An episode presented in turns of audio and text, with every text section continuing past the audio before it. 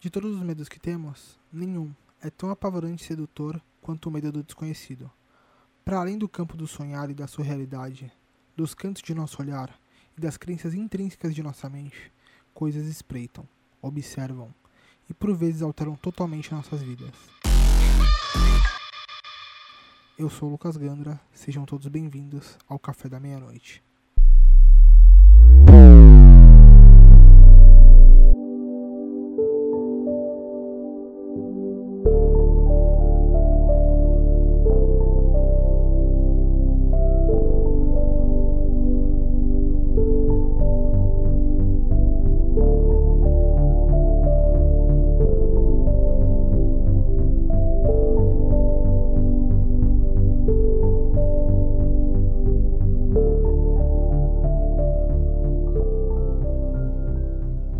Hoje com a bancada cheia para me acompanhar nesse papo de capirotagem, nossa cativa da bancada, Steph Bartieri.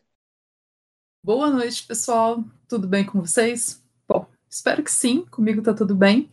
Alguns de vocês já me conhecem aqui, de outras capirotagens do Estranho Cash, e também de algum, algumas mesas de RPG. E além daqui, vocês também me encontram no canal do Twitch do Jaca Freak, jogando RPG lá, com esses meninos aqui que vocês vão ouvir hoje também. E também na TV Pod, com esses meninos que vocês vão ouvir aqui também. e nas minhas redes sociais, como Steph Bartieri. É isso. E para acompanhar nessa noite provavelmente insana, Matheus Lima. Olá, boa noite, pessoal. Tudo bem? Espero que sim, por enquanto, pelo menos, né? Espero que vocês aí não tremam muito de medo. A gente vai tentar maneirar, digo por mim. Para quem não me conhece, meu nome é Matheus Lima. Eu estou, eu venho do podcast Prolixo, né? O, o Prolixo, quem faz sou eu e a Larissa Valiante. A gente fala um pouquinho, desglamoriza um pouquinho do que é sobre, sobre o que é morar fora. E estou lá, estou no TV Pod também com a Steph, com o Lucas, com o Flávio jogando RPG lá também. Estou lá no Jaca Freak, vez por outra, a gente compra lá os RPGs com jaquinhas e vai jogar lá Tormenta e tal. Foi assim que nós nos conhecemos. E é isso aí. É um prazer, muito obrigado, Lucas, pelo convite. E espero aí que, você, que eu consiga pelo menos borrar as calças de alguém aqui. E junto nesse papo, Flávio. Cara, eu vou dar bom dia ou boa tarde, porque eu não tenho coragem alguma de escutar esse podcast à noite. Mano, eu sou o Flávio, sou amigo do pessoal de, do RPG lá do Jaca, acabou virando uma grande amizade com todo mundo. E tô aqui, não sou famoso, não tenho Instagram, não, quer dizer, tenho meu Instagram, mas eu não tenho nada muito bem publicado. Eu só tô aqui por causa das histórias, infelizmente, porque as histórias que acontecem comigo, brother. Então vamos lá, vamos eu, eu, tô, eu tô realmente. A gente teve uma prévia ontem, né? A gente teve um, um, um mini café da meia-noite roots aqui, junto da galera pra trocar umas ideias, que já me deixou cagado de medo. Mas. É, vamos começar então com. Tu queres que eu comece pra quebrar o gelo? Então vamos lá, vamos lá. Por favor. Vai lá, Flávio. Começa Cara, aí, Flávio. Eu vou contar. Vou contar uma que não é da família que é a do, a do psicólogo. Uh, tem uma conhecida minha que ela é psicóloga, psicóloga infantil. E num atendimento, marcaram o atendimento com ela, foi a menina e os pais. A menina era uma criança e os pais estavam dizendo que ela estava. A menina dizia que escutava vozes, então eles estavam com medo que a menina tivesse desenvolvendo esquizofrenia ou alguma outra doença conseguisse escutar voz. A pessoa fez a consulta, fez uma, uma, algumas, algumas consultas, não foi só na primeira, e falou: olha, a menina está extremamente normal, não vejo nada que, que, possa indicar qualquer coisa. Mas ela continua dizendo que ela escuta a voz, que tem gente conversando com ela e tudo mais. E aí a pessoa virou e falou assim: onde é que ela escuta mais essas vozes? Ah, num determinado. Era no banheiro da casa. Então tá bom, então faz o seguinte: coloca um gravador no banheiro e um no quarto. E pronto. O problema é que algumas semanas depois o pessoal voltou lá com o gravador e disse, doutora, escuta isso aqui. E botaram. O gravador pegou a menina conversando com uma voz. A voz estava chamando pelo nome da menina e ela respondia. Tu é doido, é, mano? Quando mostraram. Ei, eu vou parar aqui. Eu, eu achei que eu fosse. Eu quis ser o bichão aqui, vindo pra cá. Macho, quando, Oh. quando mostrou a gravação, a psicóloga falou- viraram pra psicóloga, e agora, doutor, o que é que a gente faz? Agora, vocês acreditam em que religião? Vocês estão de qual vertente e tal? Vai lá e conversa. Em todas, meu irmão. Na hora dessa eu acredito em tudinho. Aqui paciente não tem pra onde ir, parceiro. O psicólogo não resolve mais. Acabou ali, meu irmão. Sim, uma- fa- é fazer uma macumba na, na- no, no banheiro, interditar esse banheiro Entendi. e chamar um padre novo e um padre velho pra essa criança. Eu Tu não é cagava doido, nunca né? mais. Eu só, eu só não me caguei agora porque não tinha merda pronta, meu amigo. Porque você é louco. Você é Ah, louco, e- mano. E eu rio, Tu é porque hoje, hoje, eu- hoje eu fui pedir permissão pra contar essa história e hoje que eu vim saber do que, que- o que é que a voz Como, dizia. peraí, peraí, tu foi pedir permissão pra quem? Pro espírito? Pra contar Não, essa história? não, não, não, pra, pra pessoa, pra pessoa. Ia, ia ser incrível, ia ser incrível. Nossa. Cara, Não, porque O loiro do banheiro. homem. Era uma voz masculina que não era a do pai e tava dentro do banheiro conversando com a menina. Esse que é Caraca. o. Gente, Era o eu Rodrigo não sei Hilbert. vocês, mas eu acho voz não, era o masculina Michael uma- Jackson. Eu acho. Nossa, pesado. credo, gente, Michael Jackson. Não. É pesado. Eu, eu ia fazer um comentário, mas deixa pra lá. Mas eu acho que voz masculina é mais assustadora Não. do que voz Né, feminina. negativo. Não sei voz de vocês. criança. Voz, Voz de de criança. Poxa. Nem a voz, o sorrisinho. Escutar um Caralho. Matheus, eu vou te quicar do, vou te quicar do, do, do papo. Assim, eu sei, que eu, tô, eu sei que eu tô seguro, eu sei que eu tô seguro, porque a porta de entrada do espírito é pelo cu, eu tenho certeza. Porque meu cu fecha, meu cu fecha e não passa nada. Ah, se for então tá safe, porque eu tô travado aqui, não passa nem Wi-Fi. Não, eu, eu ouvi uma voz assim de fundo, eu falei, de quem é? Que eu tô aqui relaxadão. Eu falei, cara, que bagulho esquisito. Quando eu olhei, era tu. Desgraçado fazendo Eu? Eu? Eu jamais faria isso. Jamais. Gente, eu não Então. ouvi nada. Foi, foi conta- a cabeça do Lucas. contar uma prévia. Antes, antes de começar a gravação, eu tava com fone de ouvido aqui, cada um tinha buscado uma- ido buscar uma água. Tô distraído com fone de ouvido. Só escuto o Matheus voltando e falando: Oi, Flávio. Meu irmão. Quase vai, A vida saiu, né, do-. Meu, vi- vida saiu. É, vida saiu agora, a minha aqui, meu amigo. Depois dessa Caraca. história de Flávio aí, a minha vida assim, eu fechei meus olhos, eu via, eu via meu espírito passando aqui, eu tentando puxar ele aqui de volta. Eu vou. Cara, mas vocês estão falando esse lance de, de escutar vozes. É, quando eu era mais, quando eu era mais nova, eu tinha muito essa coisa de, de escutar vozes na hora que eu ia dormir. E a minha mãe fala que. Aí eu já contando, né? Mas enfim, só uma palhinha. E a minha mãe fala que eu quase sempre de madrugada ia lá, acordava ela, e a sensação que eu passava pra ela era que eu tava deitada no meio de um salão de festa, com várias pessoas Hum. falando ao mesmo tempo na minha cabeça. E, cara, ela, ela rezava, ela fazia um monte de coisa, e isso passou quando eu cortei vínculo com tudo. Então, assim, é foda, né? Porque hoje eu sou aquela ateia, cética, agnóstica, que não acredita. Assim, eu não acredito, mas eu não duvido. Eu tô bem em cima do muro. Mas quando eu cortei vínculo com qualquer espiritualidade, essas coisas pararam. De vez em quando parece que tenta voltar, Uhum. sabe? Mas eu dou, ó, vou parar, Aí. não quero saber. Vocês ficam aí, eu tô Mas aqui. me fudi nada agora. mesmo, né? Me fudi agora, eu tô aqui no. Fui querer ser o bichão, gravar no escuro, aí agora eu tô com medo de sair e ligar a luz ali. E ter o, o bicho na minha frente agora aqui. Gostei não, aí eu também tô ouvindo voz na minha cabeça aqui, desses fones de ouvido aqui. Macho, eu- como, eu, como eu te falei, tá acesa a luz de onde eu tô, do corredor e do quarto. Pra não correr risco. Eu devia ter feito. Eu devia ter. Eu devia ter escutado a voz da sensatez do Flávio. Exato. É do Eu medo. vou, eu vou, eu vou Você puxar uma. Eu vou puxar uma aqui. E, e eu vou publica- publicar lá no Instagram do, do EstranhoCast uma foto da, da, da minha rua pra galera ter noção de como é que é. Da é, rua. é, Certo. da rua. É, porque foi o seguinte, eu. Eu sempre andei de madrugada, eu sempre fui o cara dos rolês da madrugada. E, e dia de semana é, é. Santos, apesar de querer ser uma cidade grande, ela tem todo o aspecto de cidade pequena, né, de cidade de interior, durante a semana de madrugada. Ela fica vazia, breu total, com a iluminação amarela.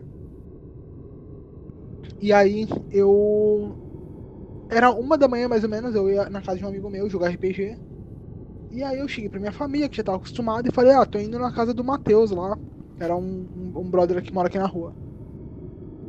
É, e aí minha, minha avó nunca encanou. Ela sempre ficou de boa com essas paradas. E ela falou, não, é. Pra que tu vai esse horário, não sei o que. E aí eu falei, meu, desencana, vou sempre, tô acostumado. Tá, tá de boa. E aí ela, não, não sei o que e tal. Eu falei, mano, desencana, tá tranquilo. Aí eu fui, né, na casa do meu amigo. Normalmente eu ficava lá até de manhã, até seis da manhã. Mas esse dia, eu fui, começou a chover. É, em vez de eu subir, ele desceu. A gente ficou conversando na porta do prédio dele um tempo, lá uma horinha e tal. Uma hora e meia. Quando deu umas duas e meia, eu me despedi e falei, meu, eu vou pra casa, vou comer algum bagulho e tal. E vim voltando. É, pra quem não sabe, Santos, ela é dividida por canais, né? Tem canais de escoamento de água e tal. E eu é, os canais vão do 1, do canal 1 ao canal 7. Eu moro no canal 3, né? Então, que é uma, uma avenida que no meio tem um canal. Eu tava vindo desse da casa desse meu amigo e a rua que eu moro ela corta esse canal. Eu andei a primeira quadra e aí eu vi um cara, duas e pouco da manhã, duas e pouco da manhã, é, na chuva, com um casaco meio de lona, assim, meio, meio esverdeado, com um capuz olhando para baixo. Eu pensei, puta, pode ser alguém esperando pra, pra me roubar, pra fazer alguma coisa assim. Porque eu já dei, eu já tomei uns sustos desses, assim, andando pela rua. Hum. Atravessei e fui pelo outro lado da calçada, pelo outro lado da rua, né? Na outra calçada, prestando atenção nele. Sabe, assim, meio é, tipo, ó, se ele fizer algum movimento brusco, eu saio correndo, pulo o muro e tento dar uma, uma fuga. Eu fui passando e olhando para ele. Quando eu olhei para ele, né, lembra que a minha rua ela corta esse canal, essa avenida. Ela é ela é cruzamento. Aí eu olhei para ele. Ele tava de cabeça baixa, olhando pro chão. E na no sentido do canal, vindo é, da direção dele pra minha, em direção à praia, uma, uma, uma mulher, jovem assim, toda de branco, com uma roupa que, que ela não deveria estar, não porque por ser curta, mas porque tava muito frio. Tava muito frio e ela tava tipo com tipo um vestidinho branco que até o joelho e, e com uma bolsa e eu falei, nossa, velho, que, que essa mulher perdida de madrugada andando pelo canal todo escuro que bagulho sinistro. Fiquei olhando para ela e comecei a prestar atenção no que o cara tava falando. E aí foi o primeiro, primeiro susto. Ele tava falando alguma coisa que eu não entendia, com uma voz muito grossa e aquela voz dupla, sabe? Parecia uma voz dupla. É, eu não sei se eu tava viajando ali, mas eu tava muito, muito, fiquei muito em choque. E eu falei, eu vou esperar essa mulher passar, porque se esse cara tentar alguma coisa, eu reajo, eu vou para cima, empurro o cara no canal, sei lá. Falei, vou esperar ela passar pra poder ir pra casa. E fiquei parado ali, ali olhando. E o cara falando umas coisas que eu não entendia. A mulher veio, chegou na frente dele, abraçou ele, falou alguma coisa, aí falou baixo, eu não ouvi. Os dois saíram e foram indo na direção que ela veio. E eu fiquei olhando. E é, a avenida né, do canal, ela, ela é reta, então eu consigo ver muito longe. Antes deles saírem da minha visão, os dois sumiram. Pô, mano. Eu dei uma piscada e os dois sumiram. E assim, era 2h40 da madrugada, eu na rua, na chuva, e, e na metade do caminho, assim, é, entre.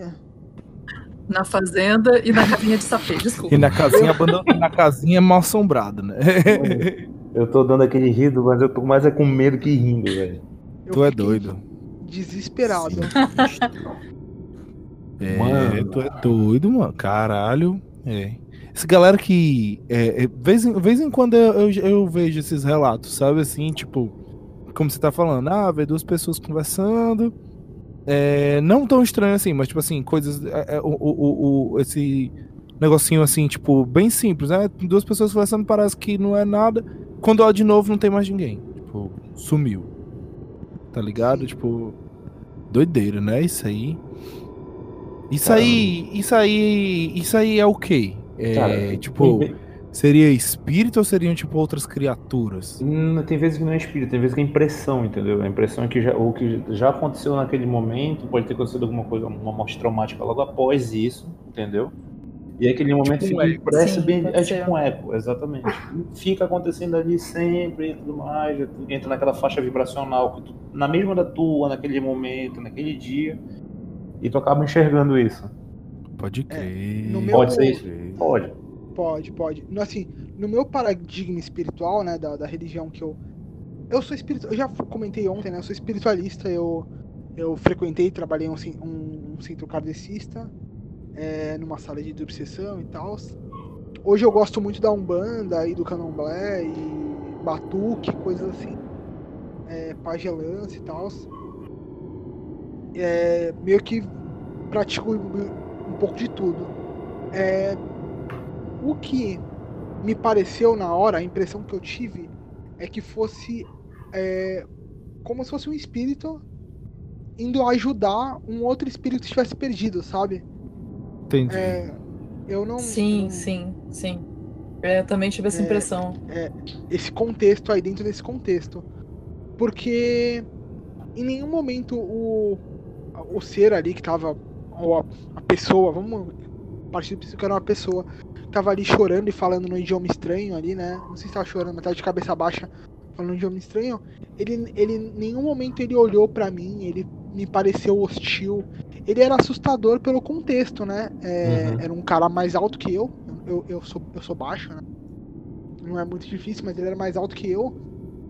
É, com roupas que cobriam o rosto, cobria manga comprida e tal, no meio da chuva, num, num espaço perto do canal, que é bem estranho, né? É um, é um, um pedaço de rua ali que é bem, bem escura, bem sinistra mesmo.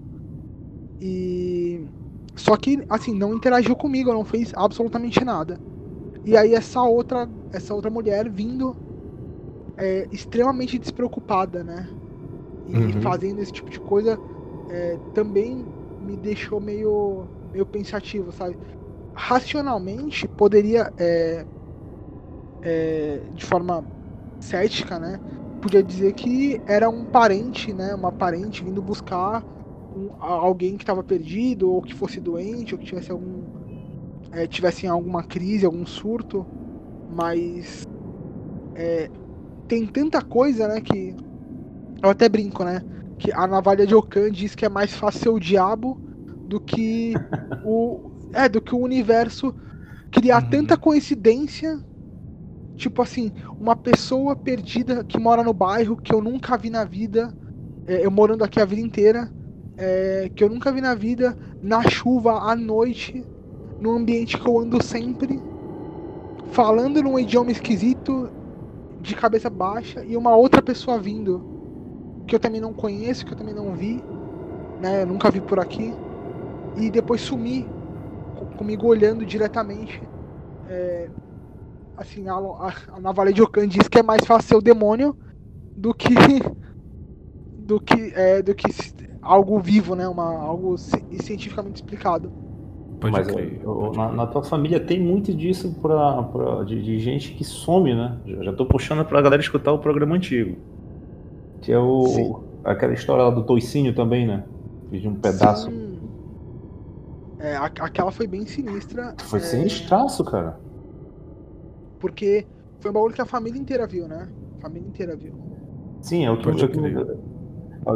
É, isso é foda. Quando É. tem várias testemunhas Posso, posso oculares, contar o uma? Posso pega. falar a vez de alguém aí? Deixa, deixa eu. Não. Deixa Claro, manda- não, fica à vontade. Mateus, manda, Matheus. Deixa eu ir só um aqui, eu vou, eu vou. Vou começar com um aqui bem rapidinho. Aí depois eu passo a bola aí, Flávio. Vamos lá, vamos lá. vou, vou falar uma. uma de leve, vou deixar mais sinistra pro final. É, essa aconteceu tem. Acho que um, um ano, dois anos. Eu tenho fotos e vídeos, inclusive. Se quiser, depois eu mando pra você postar aí. Por favor. É, eu cheguei aqui, para quem não sabe, eu moro na Irlanda, né? E aqui na Irlanda, a galera. É, a galera tem edificações aqui de. São mais antigas que o Brasil, até, inclusive, né? Tem, tem prédios aqui que são antigos e tal, não sei o quê. Só um minuto. Foi mal.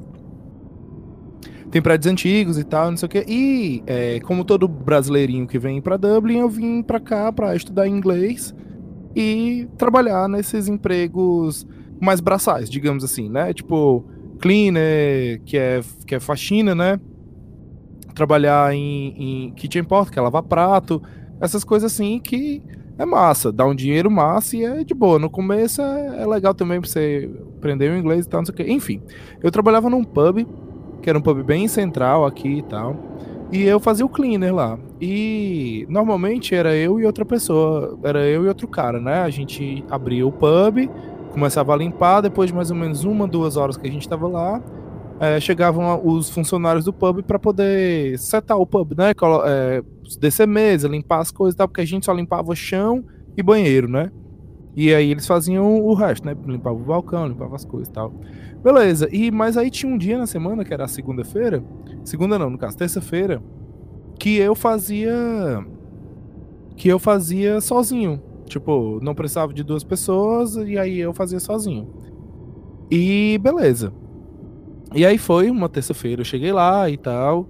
E aí eu cheguei, cheguei lá, comecei. Eu sempre trabalhei de fone de ouvido, né? Eu cheguei, chegava de bike, cheguei com, com minha bike, botei, entrei todo escuro o pub, acendi, a, acendi as luzes, botei minha bike, continuei com o fone no ouvido e tal. E comecei, né? Limpei lá em cima, varri, passei o pano e tal, abri as janelas, deixei o negócio e desci pro banheiro.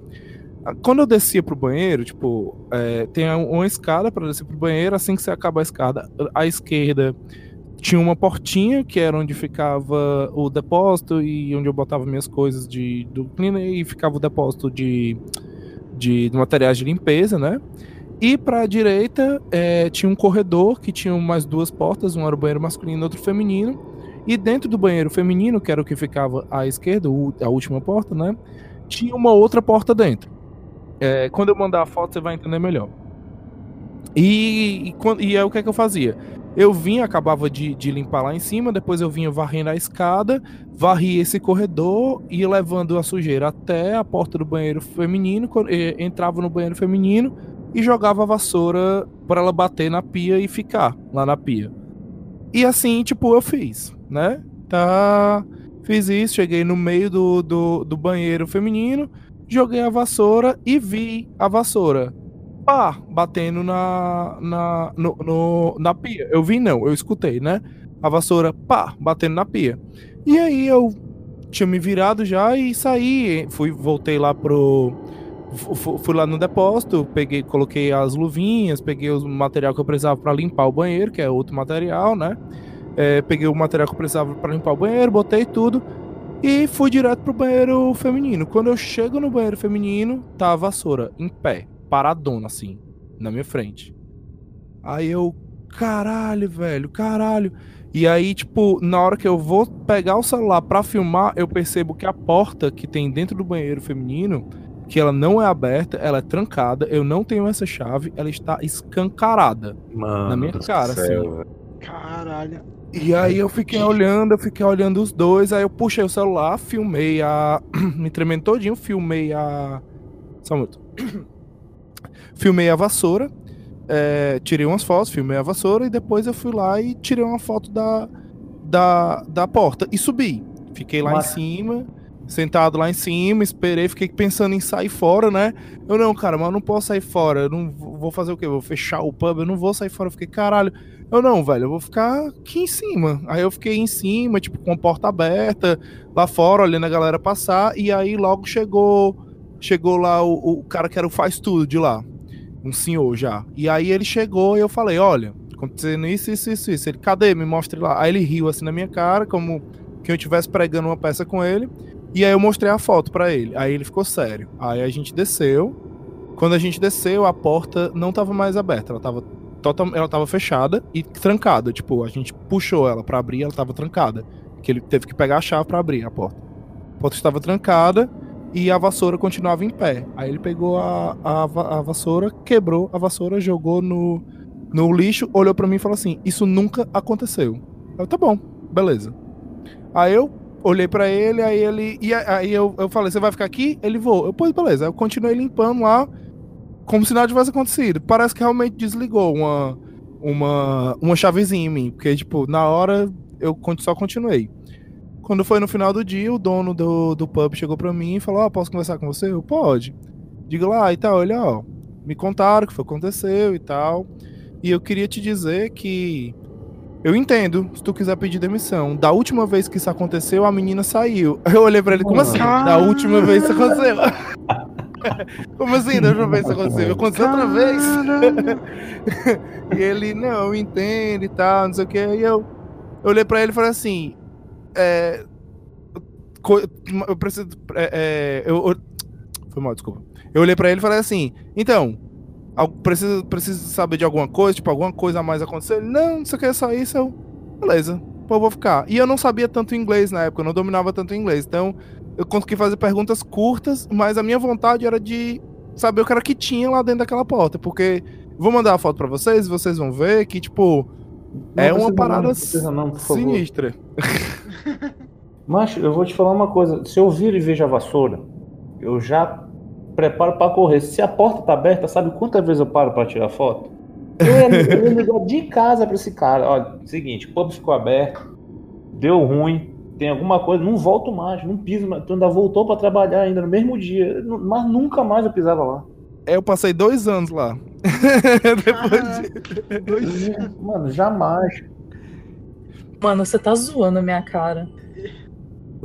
Cara, eu, assim. Eu sei o que é essa sensação que você teve, Matheus, porque eu, eu não vou contar essa história depois, eu nem sei se eu vou contar hoje, mas é, eu frequentei a loja maçônica, né? Eu, eu, eu sou demolei um período que eu tenho um pouco de vergonha. É... e, e, eu já. já aconteceu uma situação em que eu tive que abrir uma loja maçônica e esperar o pessoal chegar. E eu abri a loja, entrei e eu já estava acostumado, né? Era. Puta, eu frequentava sempre. Só que eu cheguei, tipo, quatro horas antes de todo mundo. Nossa. E aí eu não ia acender a, lu a luz do lugar inteiro, né? Aberto. É, tipo, deixar tudo aceso gastando energia e tal. Ah, foda-se, na hora dessa. Eu ligava tudo. Não, então, eu... é que assim, um, uma, um dos lugares para ligar era me dava muito gatilho, porque eu tinha que andar. eu tinha que andar entre, por uma sala. Tipo, o templo, né? A sala do, do capitular ali. Eu tinha que passar por ela inteira no breu total, não tem janelas no lugar, tem várias áreas é, ritualísticas de o altar, a, as cadeiras, né, para os visitantes. Tem foto aí para quem quiser pesquisar no como é uma loja maçônica, como é, é aberto aí para quem quiser ver. Aí é, tudo isso no breu para no fundo da mesa ter um interruptor para ligar essa luz. Então eu tinha que andar tudo isso daí no breu para ligar a luz. E eu sempre fazia isso com gente olhando, então eu optei por não fazer. Aí nesse dia, eu cheguei quatro horas antes, eu liguei a luz da secretaria. Então, do lado de fora da secretaria tava tudo escuro. Eu peguei duas cadeiras, sentei em uma, estiquei a perna em outra e dormi. E eu fiquei ouvindo barulho o dia inteiro, a, né, aquela parte do dia inteiro pela, pelo, pela loja.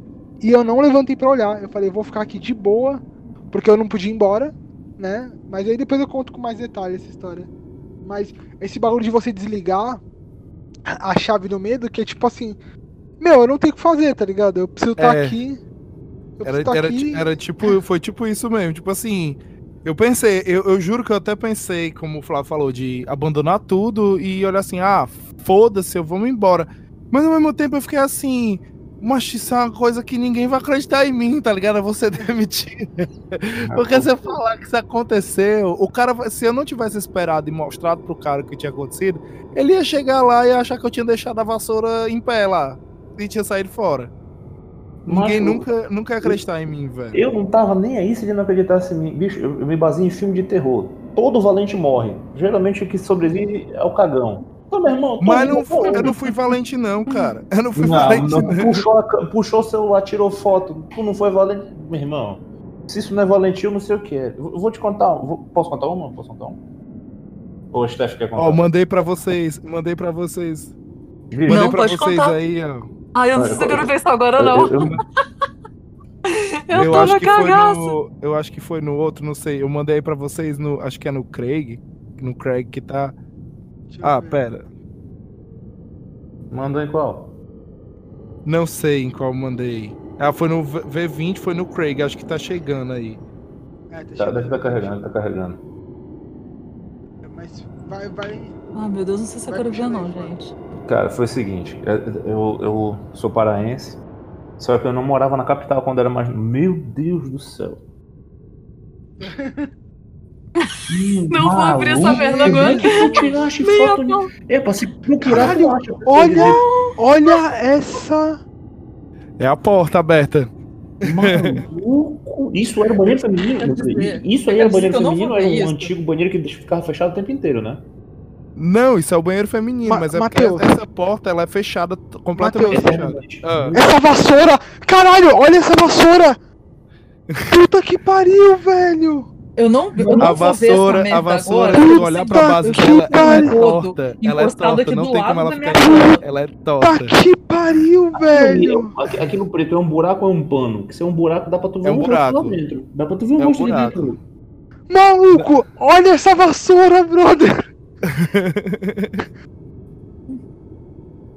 Eu não vou olhar nem a pau, porque tem um rodo do lado da minha cama pra poder bater no teto por causa do vizinho escroto.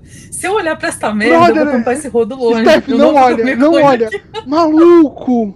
Dentro da tua sanidade mental, Não, não, não. olha pra você. Galera, eu vou Eu- publicar esse vídeo no Instagram. Eu preciso disso, velho. Caralho! É um vídeo Todo mundo, te- tu se, se liga todo ano, Mano! tu se liga todo ano acaba que todo, a- todo ano, ou pelo menos de vez em quando tem a- uma galera mostrando, fazendo um dia que todo mundo consegue deixar as vassouras em pé. Toda vida que acontece esse- esses eventos, a galera me marca. "Ah, olha aqui, fulaninho de tal, conseguiu deixar a vassoura em pé. Eu, pois é, o espírito lá do pub também conseguiu. Eu nunca tentei não, chapa. Porque É, ele tava brincando dessa brincadeira aí com, com vocês aí, só Aí tu pode. acabou colocar essa vassoura que é toda torta pra ficar em pé, parceiro. Não, cara, e- e isso aí, na verdade, é porque o cara tava cansado de morar nesse. O espírito tava cansado de morar nesse quarto todo sujo aí, cheio de teia de aranha, cheio de coisa aí. Aí ele abriu a porta e falou assim: limpa aqui pra mim, por favor. Aí eu é que não quis, entendeu? Não tava- tenta justificar, não, velho. Mano do Cara, céu. esse- Ah. Cara, o. Justificativo pra isso aí, bicho. Eu, É, o, eu o, o, tu tá Mizanzuki. olhando pra aquele buraco, tu acha alguma coisa ali dentro. Tenho quase certeza disso. O Miz... Isso é um vídeo ou pra uma foto? vídeo. Tem foto e vídeo. O último, Hã? o lá embaixo tem um vídeo. É porque a foto, na foto, não dá pra pensar, dá pra pensar que a, que a vassoura tá encostada na parede. Aí o vídeo, você vê a dimensão do que aconteceu de fato. Nossa, gente. Larga isso aí que o dia que eu tiver coragem eu O vejo. Mizanzuki, ele disse que isso aqui não é, não era, não era nada de espírito. Ele, ele já, como ele é mais pé no chão, né? Ele já, a teoria dele é que isso aqui era um, era um, era um duto de, era, era um túnel de imigrantes ilegais que ele guardava aí e traficava. Ah, bacana. Não, então manda, um- então tá. manda o Mizuki dormir aí, então, porra. Não, mas eu vou, eu vou falar um bagulho assim, ó. Vamos, vamos usar a lógica novamente so- sobre toda essa situação. A vassoura. Eu imagino assim, ó. Eu, eu sou, eu sou um, um, um estrangeiro, sou um imigrante. Eu tô num, num país aí aleatório. Eu vou trabalhar como, como cleaner, eu vou trabalhar como faxineiro no lugar. Eu sou o primeiro a chegar pra limpar. Em vez de eu fazer meu trabalho rápido pra terminar, eu vou tentar equilibrar a vassoura pra É, tirar a é, foto. exatamente. Não faz Exatamente, sentido. exatamente, Não faz exatamente. sentido. Eu, é, eu cansei, eu já cansei, sabe? Eu, eu contei essa história no Hoje Tem, da Leila, né? E aí, depois disso, minha vida virou um inferno. Porque todo mundo não pode, não, ninguém Nossa. pode conseguir colocar, ninguém que escuta essa história pode conseguir colocar uma vassoura em pé que vem mandar, vem mandar foto pra mim. e aí, cara, eu cansei, porque no começo eu falava exatamente, eu, cara, eu sou pago por hora. E eu tenho, tipo assim, eu só recebia três horas lá. Se eu ficasse quatro horas, eu tava pagando, eu tava pagando para trabalhar, porque eu não ia receber essa quarta hora. Tu acha que eu ia ficar perdendo o meu tempo, que era um pub gigante? Três horas era o que dava, assim, era no, no talo mesmo, assim. Se eu respirasse errado, eu, eu passava do tempo. E aí, e tu acha que eu ia ficar perdendo meu tempo? Porque isso aí não ia, não ia demorar menos de 30 minutos eu conseguir botar uma vassoura dessa em pé. De, por tentativa e erro.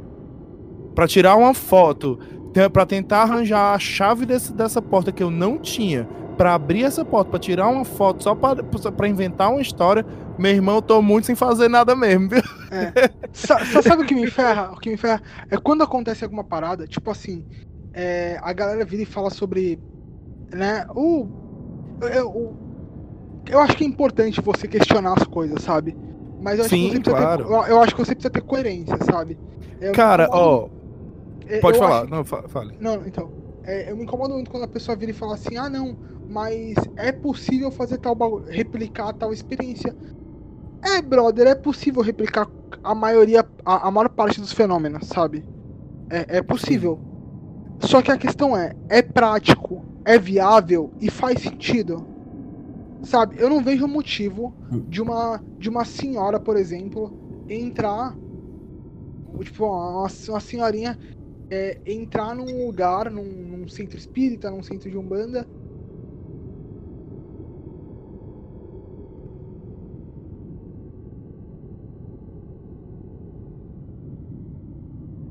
É,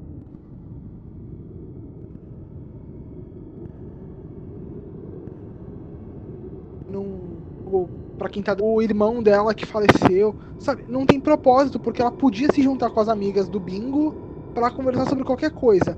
Mas não, ela vai lá contar a história, criar a história da cabeça dela com detalhes que ela não tem, sabe? Ou criança. É pior, o que me ferra é nego explicando criança. Cara. Sabe?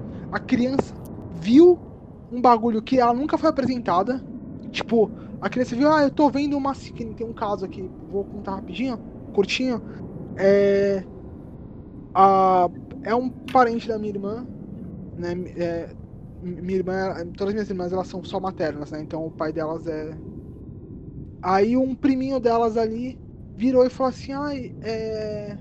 A, a vovó vai brincar comigo. Vovó, todo dia falava, a vovó vai brincar comigo. E todo mundo achando que era a avó paterna, né? Que ia lá de fato todos os dias. Aí um dia a avó paterna não foi. E aí a mãe da criança virou e falou assim: tá, mas. É, a vovó veio, veio ontem, né? Aí ele, não, a vovó veio hoje. Aí ele, ela, não, não veio, veio ontem.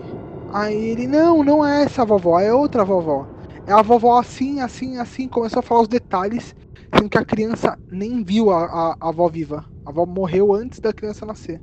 Pode crer. Pode aí, crer.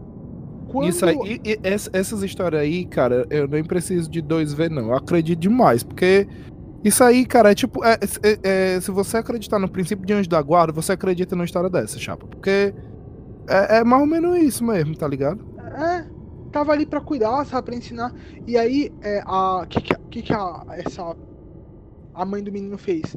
Falou, vou fazer um teste, vou pegar um álbum de fotos é, antigo, vou mostrar várias pessoas e vamos ver se essa criança reconhece. Mesmo assim foi testar. Começou a passar as fotos. Aí ele certeza, falou assim, certeza. Na, na mosca, ele falou assim: Olha a vovó aqui, ó. Ela vem sempre e ela fala do vovô e apontou pro, pro, pro senhor do lado. Olha aí.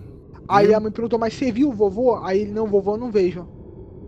Sabe, essas hum. paradas, tipo, não tem o que explicar, fico arrepiado de lembrar. Uma parada dessa, uma parada dessa não me dá nem medo, não, tá ligado? Pelo contrário, me dá um calorzinho no coração, de tipo, poxa, cara, que legal deve ser, confortante saber que se, por exemplo, que eu, que, que eu tenho alguma possibilidade, quando eu morrer, eu poder voltar e, sei lá, e me contactar com um sobrinho, um neto, alguma coisa assim, meu, e ter, e, e ter alguma coisa assim, ou, ou, então não, tipo, mas sei lá, sabe, tipo assim, porque eu não entendo, como eu não conheço o que é o espiritual, né, o que é que vem depois, tipo, por mais a gente pode ter no máximo teorias, né, mas de, Uhum. de fato, assim, o que é mesmo, assim, ninguém voltou de lá, não que eu saiba até hoje pra falar.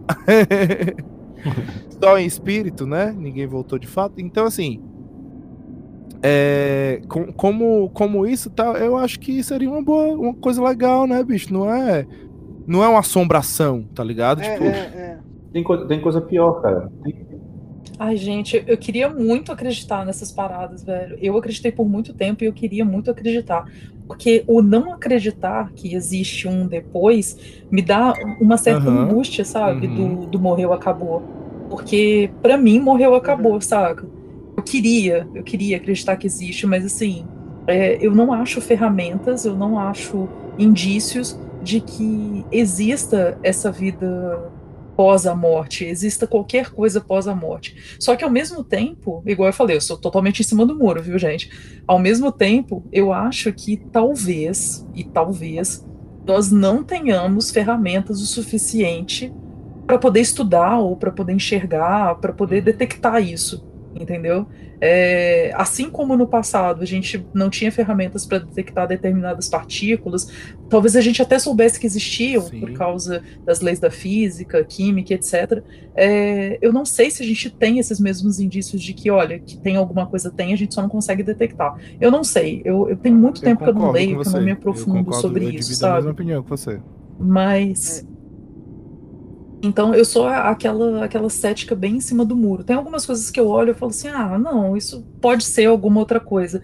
Mas tem coisas que, inclusive, já aconteceram comigo, aconteceram com amigos meus, com a minha família, que eu olho e falo assim: é, realmente, eu não sei o que porra é essa, saca? Eu Cara, não sei essa o que, que parada, é. da, essa parada da, da vassoura da, da- e da porta, assim, o, todo mundo fala, né, da vassoura e tal, porque todo, todo mundo, quando conta essa história, fixa muito na vassoura. E a vassoura, pra mim, ela é o mais explicável que não que ela po- pode ser tanta coisa, saca? Por exemplo, pode ser que quando eu joguei a vassoura, ela bateu e voltou pro mesmo ponto que ela tava e tipo e conseguiu ficar equilibrada, botei a força certa sem querer e ela ficou equilibrada ali daquele jeito. Mas aí, tipo, se você olhar pra foto, a vassoura deveria estar de lado e ela tá de frente. Beleza. Mas, tipo assim, existem, dá, dá, pra, dá pra explicar, tipo, ah, eu achei que ela caiu, mas na verdade deu, eu- deu- aconteceu, deu, porque há essa probabilidade de eu ter saltado e ela ter ficado do jeito que ela ficou e eu ter, como eu todo dia eu faço o mesmo processo, vem uma memória de, sei lá, tipo, eu, eu, eu achei ter escutado o som e não foi. Pode ter sido, mas pra mim, cara, é a porta é o pior. Pra Mas- mim é o mas pior. A porta, a porta também é explicável. A- a- a Sim, porta com mim- certeza a não tem. A porta pra mim é o pior. Por quê? Porque ela, ela não é uma porta, ela não é uma porta que eu tenho acesso a ela.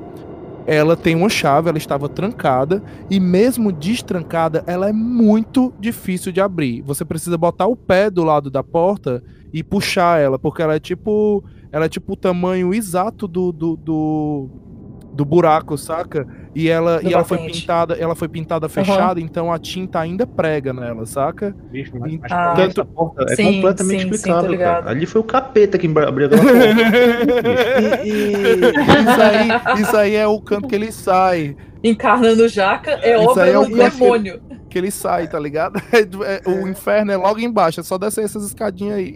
E assim, tem um outro ponto aí, tem um outro ponto aí que eu encaro muito como viés de confirmação da parada, que é o teu patrão na hora falando que isso já aconteceu antes, Exato. sabe? É, quando ele É. diz que isso já aconteceu, eu não sei se ele diz que já aconteceu exatamente o mesmo episódio que, que eu estou relatando, ou se já aconteceu outras aparições lá, pessoas dizendo que viram outras coisas, e ele, tipo, beleza, o que é que eu vou fazer? Vou demolir meu bar? Vou Aham. deixar de ganhar dinheiro? Não vou, vai ficar aqui. Deixa aí, é grande, pode morar aí. É tipo isso, né? Sim, e assim, é, é, é, é foda, sabe? É, o, a galera fala muito, né, do, do, do, do crente, né, no geral, que escolhe uma coisa pra acreditar e segue, saca? É, por Uhum. outro lado, também tem o ateu chato, que eu falo que é, eu chamo carinhosamente de ateu burro. Que ele é ótimo interpre... é, eu acho que ele é ótimo em interpretação de texto, ele entende muito o contexto das coisas, que ele pega um aspecto, tipo assim, ah, a vassoura, va- é, eu, se eu consigo deixar a vassoura em pé, logo eu desvalido toda a história, sabe? É, É, pois é. é, é, Sim, sim. é Ih, eu exato. é. conheço. É, Eu, eu acho super genial, sabe? Essa galera de.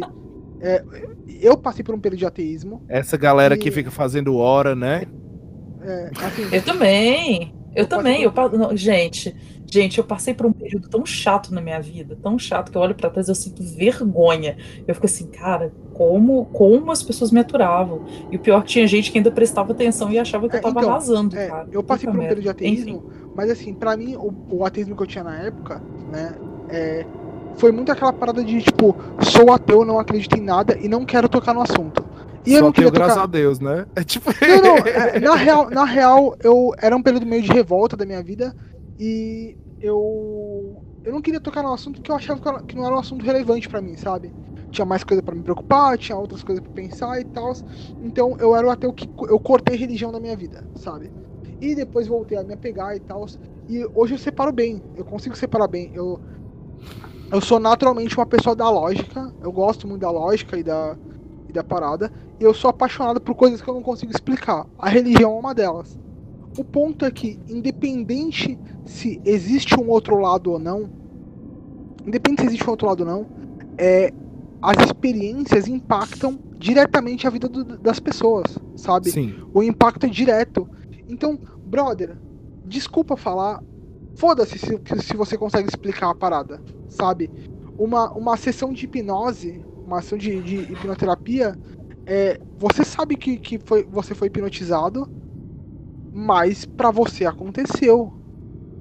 E foda-se, sabe? Um pesadelo te deixa com medo, um sonho, um sonho bom te deixa feliz, uma manifestação estranha acordado também altera a sua vida. Pode te dar um, um calor no coração, pode te deixar emocionado, pode te deixar apavorado. Importa realmente se existe ou não? Você vai, se existir, você vai conseguir resolver? Se não existir, você vai conseguir resolver? Porque eu, dou, eu sempre dou o exemplo do esquizofrênico. O esquizofrênico, o- no caso do. Do. Como é que é o nome dele? Que ganhou o Nobel? Tem até o filme. Nash? O Nash? É, o John Nash, o John Nash, isso. O, o John Uhum. Nash, ele sabia que ele era esquizofrênico, só que não tinha como resolver.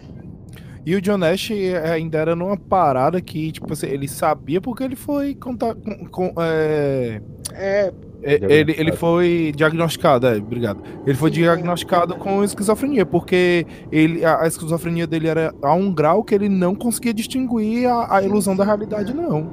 Exato, exato. Então, e esse é o ponto, sabe? É, mesmo que você saiba que não é real, é, ele é menos válido. Se, a, o, vo- é, você virar pro John Nash e falar que não. Que nem. Tem uma parada que ele fala é, numa palestra dele, sabe? É, ele fala assim: Eu ignoro as vozes hoje. Que ele só ouve, né? Ele ouve e imagina as pessoas, ele não vê a imagem Sim, delas, né? Exato, exato, é. A- a- ele imagina as pessoas ali. É, Exatamente. ele, vir- ele virou numa palestra e falou assim, eu fico arrepiado de lembrar. Porque é emocionante pra caralho. Ele. Eu tenho saudade do meu amigo e da, e da filha dele. Cara, você entende o que é bizarro isso? Sim. Tipo, tipo, alguém virou pra ele e falou que o melhor amigo dele não existe. E que é um problema, é uma doença. E falou que a filha do melhor amigo dele, que é a criança que ele, era, que ele adorava, não existe. Sabe, deu a pior notícia pra ele possível. Ele, é ele ganha- que matar, é, que matar os amigos dele, né, velho? Tipo. É. E assim, é, Exatamente. e aí eu sempre falo assim, e aí, ateuzão, qual foi tua solução pra isso? Melhorou a vida do cara? Exatamente. O que, é- o que é que tua. Beleza, massa, beleza, tu conseguiu provar que não era real. E aí? E aí? O que é que tu fez com a vida do cara? É tipo, tu melhorou? Então, mas eu acho assim que Aham. são duas coisas. Uma coisa é você, tipo, falar isso pro Sim, esquizofrênico. exato, o cara é exato. doente e, enfim, ele, ele, ele tem que saber a realidade pra ele, pra ele conseguir se situar. Até pra A ser mais é, seguro quem é que tem que pra falar ele. isso pra ele? Agora, O- o meu- Exato, esse é o Um meu médico. ponto, sabe? Meu ponto é com. um cara e, e que meça, porque eu passei por uma situação que eu, que eu recebi uma notícia de um médico quando eu tinha 13 anos e o cara foi um grande filho da puta. Eu, eu não vou entrar em, em detalhes aqui agora porque é um assunto muito pessoal, Mas o que ele falou comigo quando eu tinha 13 anos, você não fala. Você tem que pensar mil vezes para falar com um adulto. Que dirá com um pré-adolescente com 13 anos, e, saca? E fudeu muito a minha vida. Esse fudeu é o ponto, muito, muito. Esse é o Foi ponto um divisor de águas. Né, da, da parada. É, quem tem que falar. Sim, sim. Tem toda é, uma parte psicológica, sabe? Pro esquizofrênico que é real ou não, ou pro crente que é real ou não, é alguém preparado. Então, vou dar um exemplo.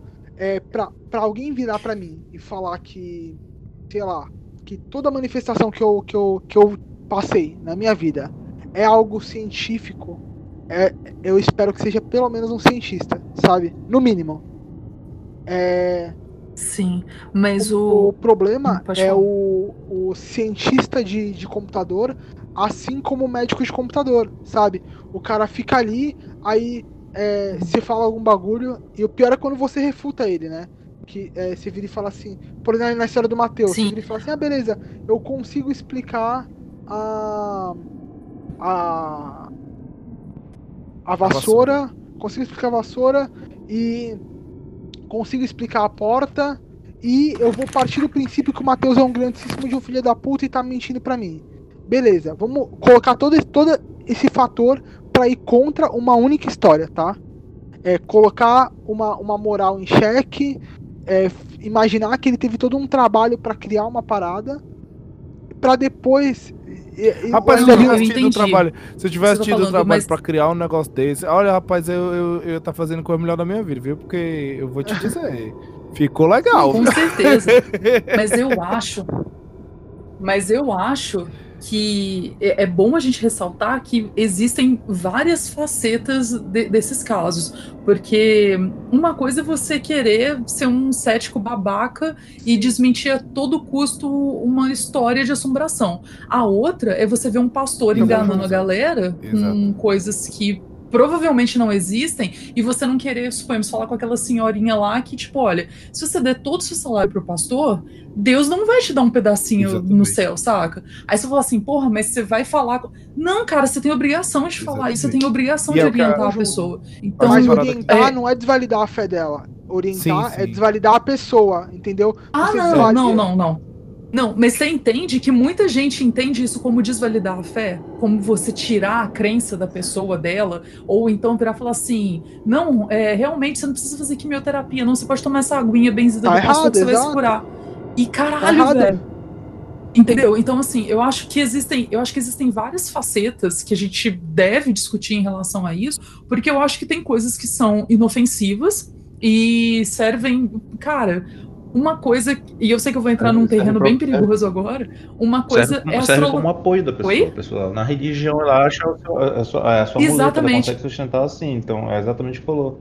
Tu desvalida a pessoa, não a religião que ela acredita. Porque se tu, é, uma coisa que ela acredita, tu mata a pessoa.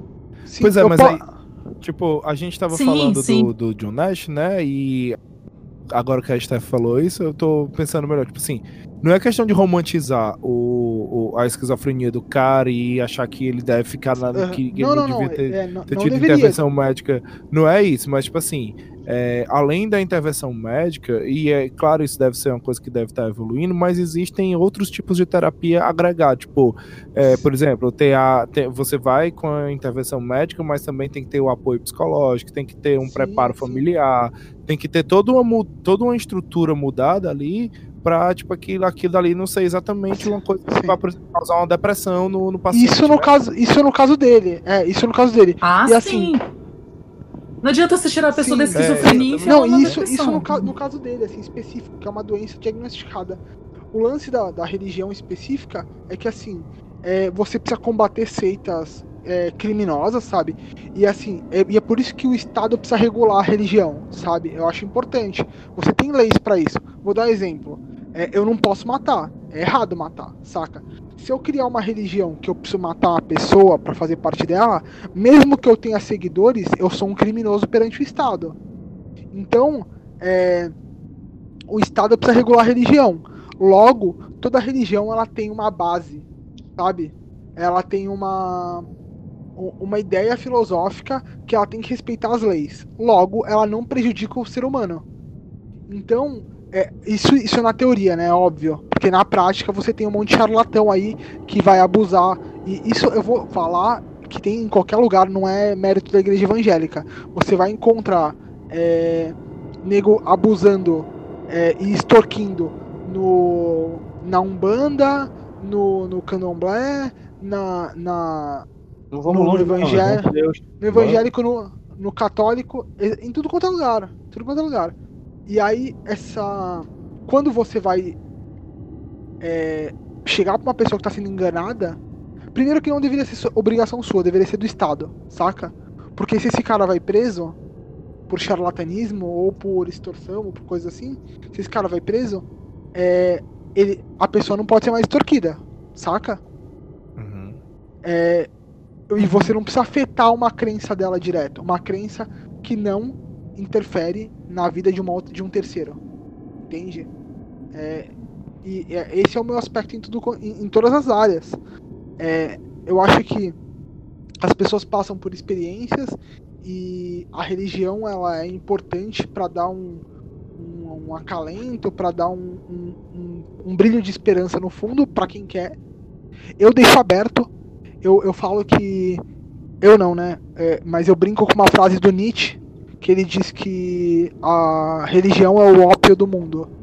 E eu, eu escolhi me. Uhum. Né, a, a religião é o ópio do povo. Eu escolhi meu ópio e eu uso agressivamente ele. E é uma opção minha, saca? É, então, Uhum.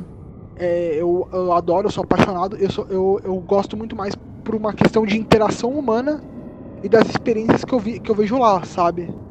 É, me, me faz lidar com essa questão do, do risco e tal, né? Do, do, do risco de existir ou não. Mas eu não tô lá achando que eu tô perdendo um tempo e tal, e dá uma puta lição de, de humildade, sabe? De eu parar com essa minha vaidade intelectual. Isso no meu caso. É, eu tenho grandes amigos ateus. O meu, é, o meu melhor amigo, o Mano. É, que, pra quem Toda vez acompanha que tu lá, fala teu melhor amigo humano, dá, dá, Uhum. impressão que tu fala assim, meu melhor amigo humano. Porque, tipo É, assim, eu tenho humano. melhores amigos gatos, cachorros, papagaio. Mas o humano. Sim, sim. O, o Manuel, que aparece de- esporadicamente aí nas lives, é, ele é ateuzão. E beleza, tá ligado? Tipo, a gente conversa sobre religião, ele se interessa por curiosidade e tal, mas não acredita em absolutamente nada. E eu acho que esse é o respeito, sabe?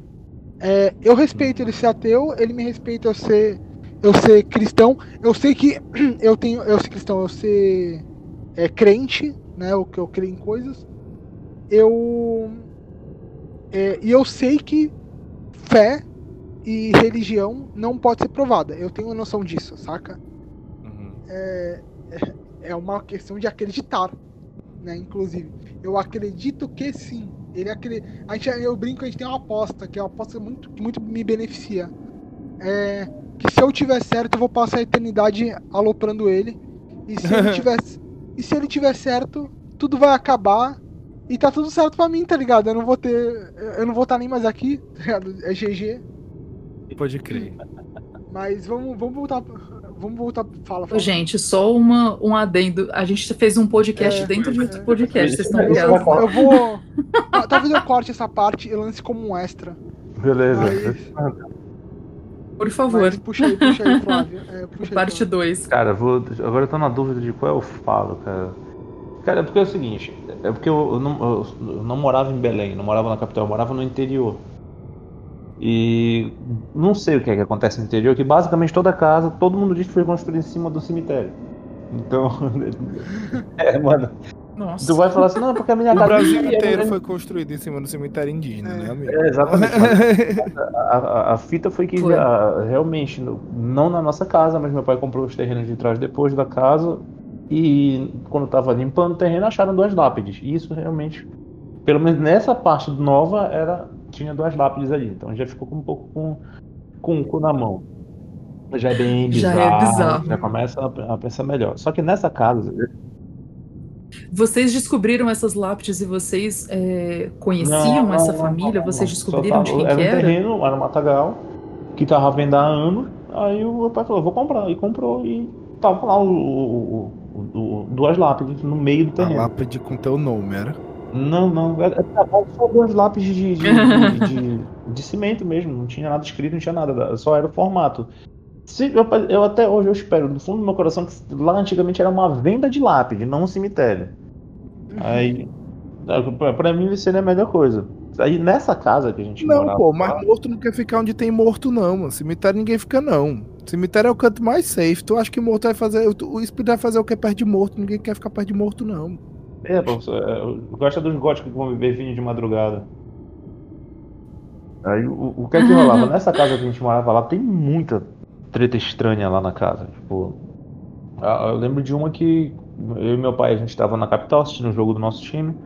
Quando a gente voltou pra casa, meu irmão tava na frente da casa, sentado. Aí meu pai já olhou, naquela época não tinha celular. Aí meu pai, meu pai olhou, já chegou, o que foi que aconteceu, Ricardo? E tava meu irmão e duas pessoas com meu irmão.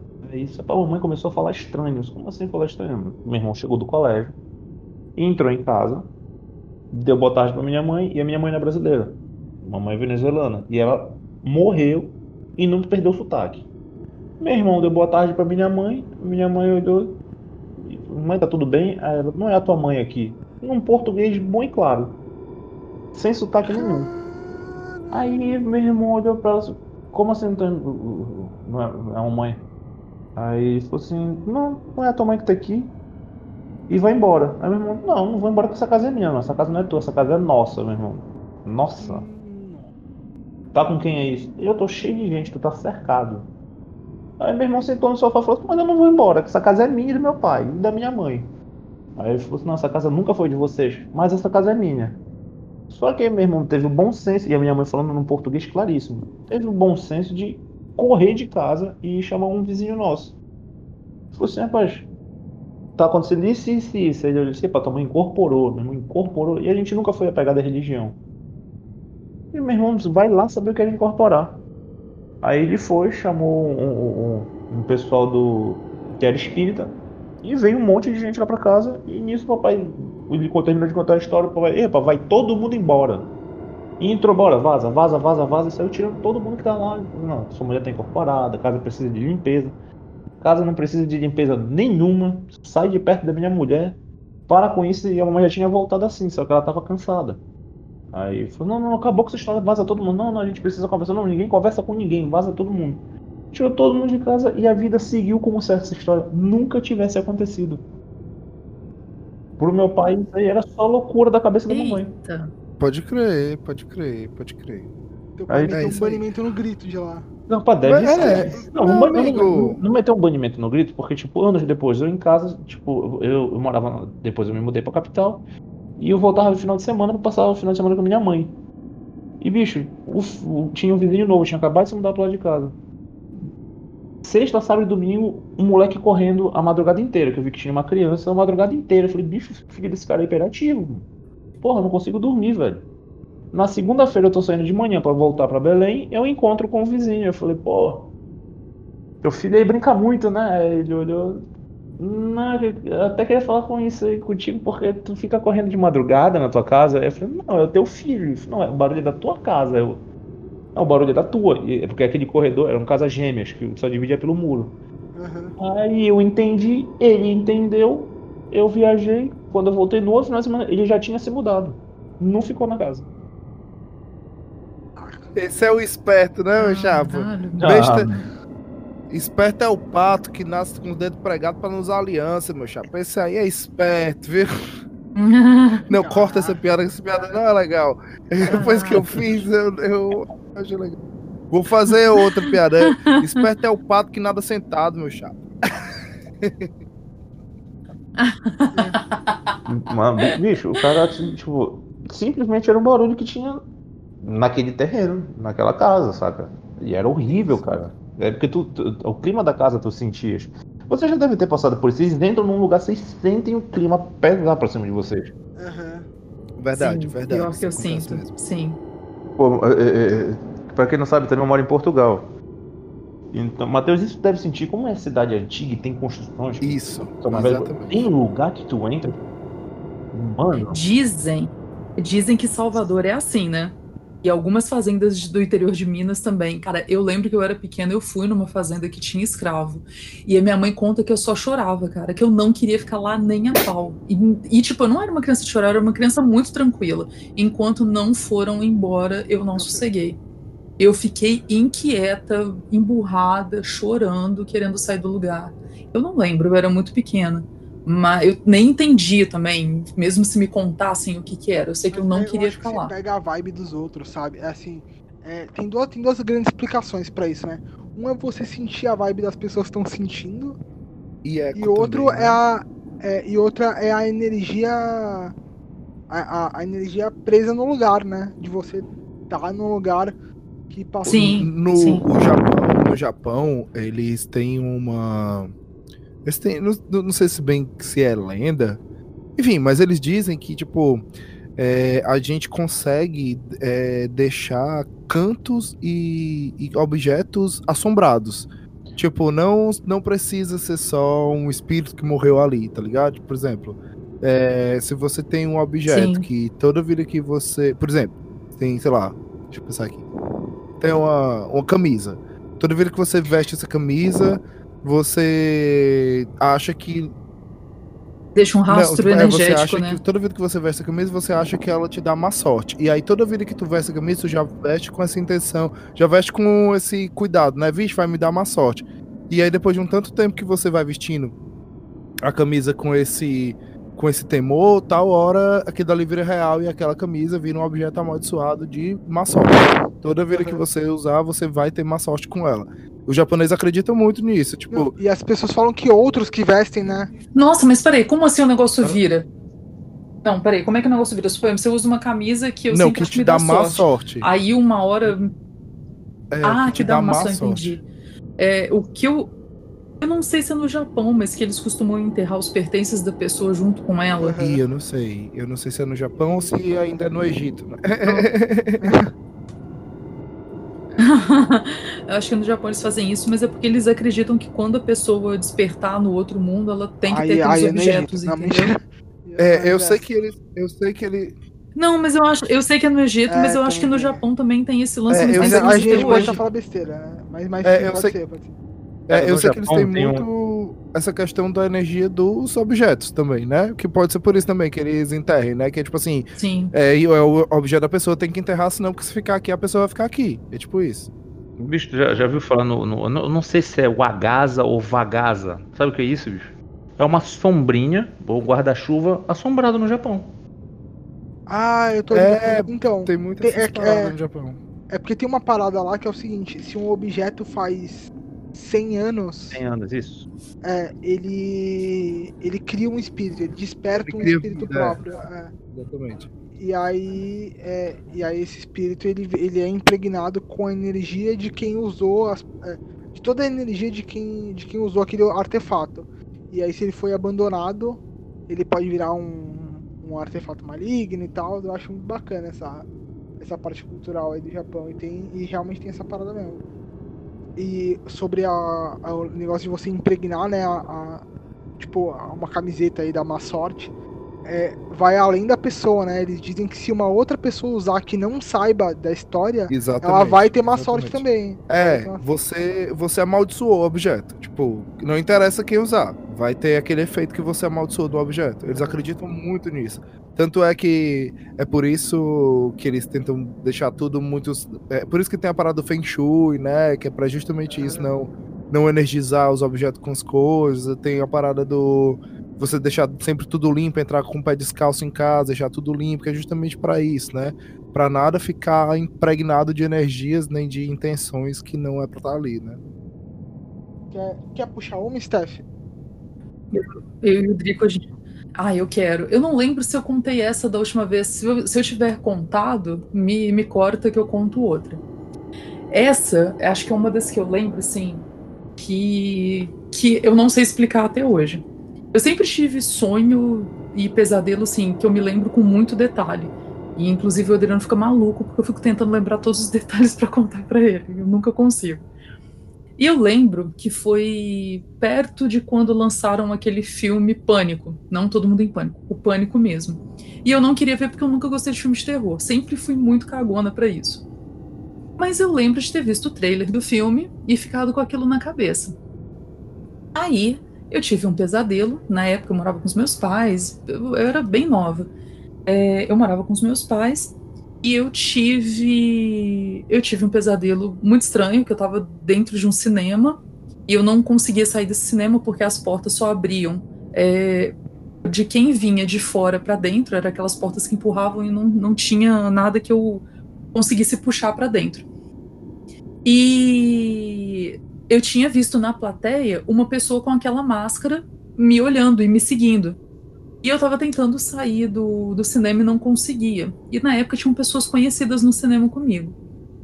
E aí, quando eu consegui sair do cinema, eu fui direto para dentro de um banheiro, é, todo de azulejo branco, igual esses banheiros mesmo de, de cinema, né? Aí, lá de dentro, o, o, a pessoa aparecia dentro de, de cabine de banheiro, eu comecei a fugir desesperada, e aí eu consegui chegar na minha casa. Não era o meu quarto, mas no sonho era como se fosse minha casa e o meu quarto.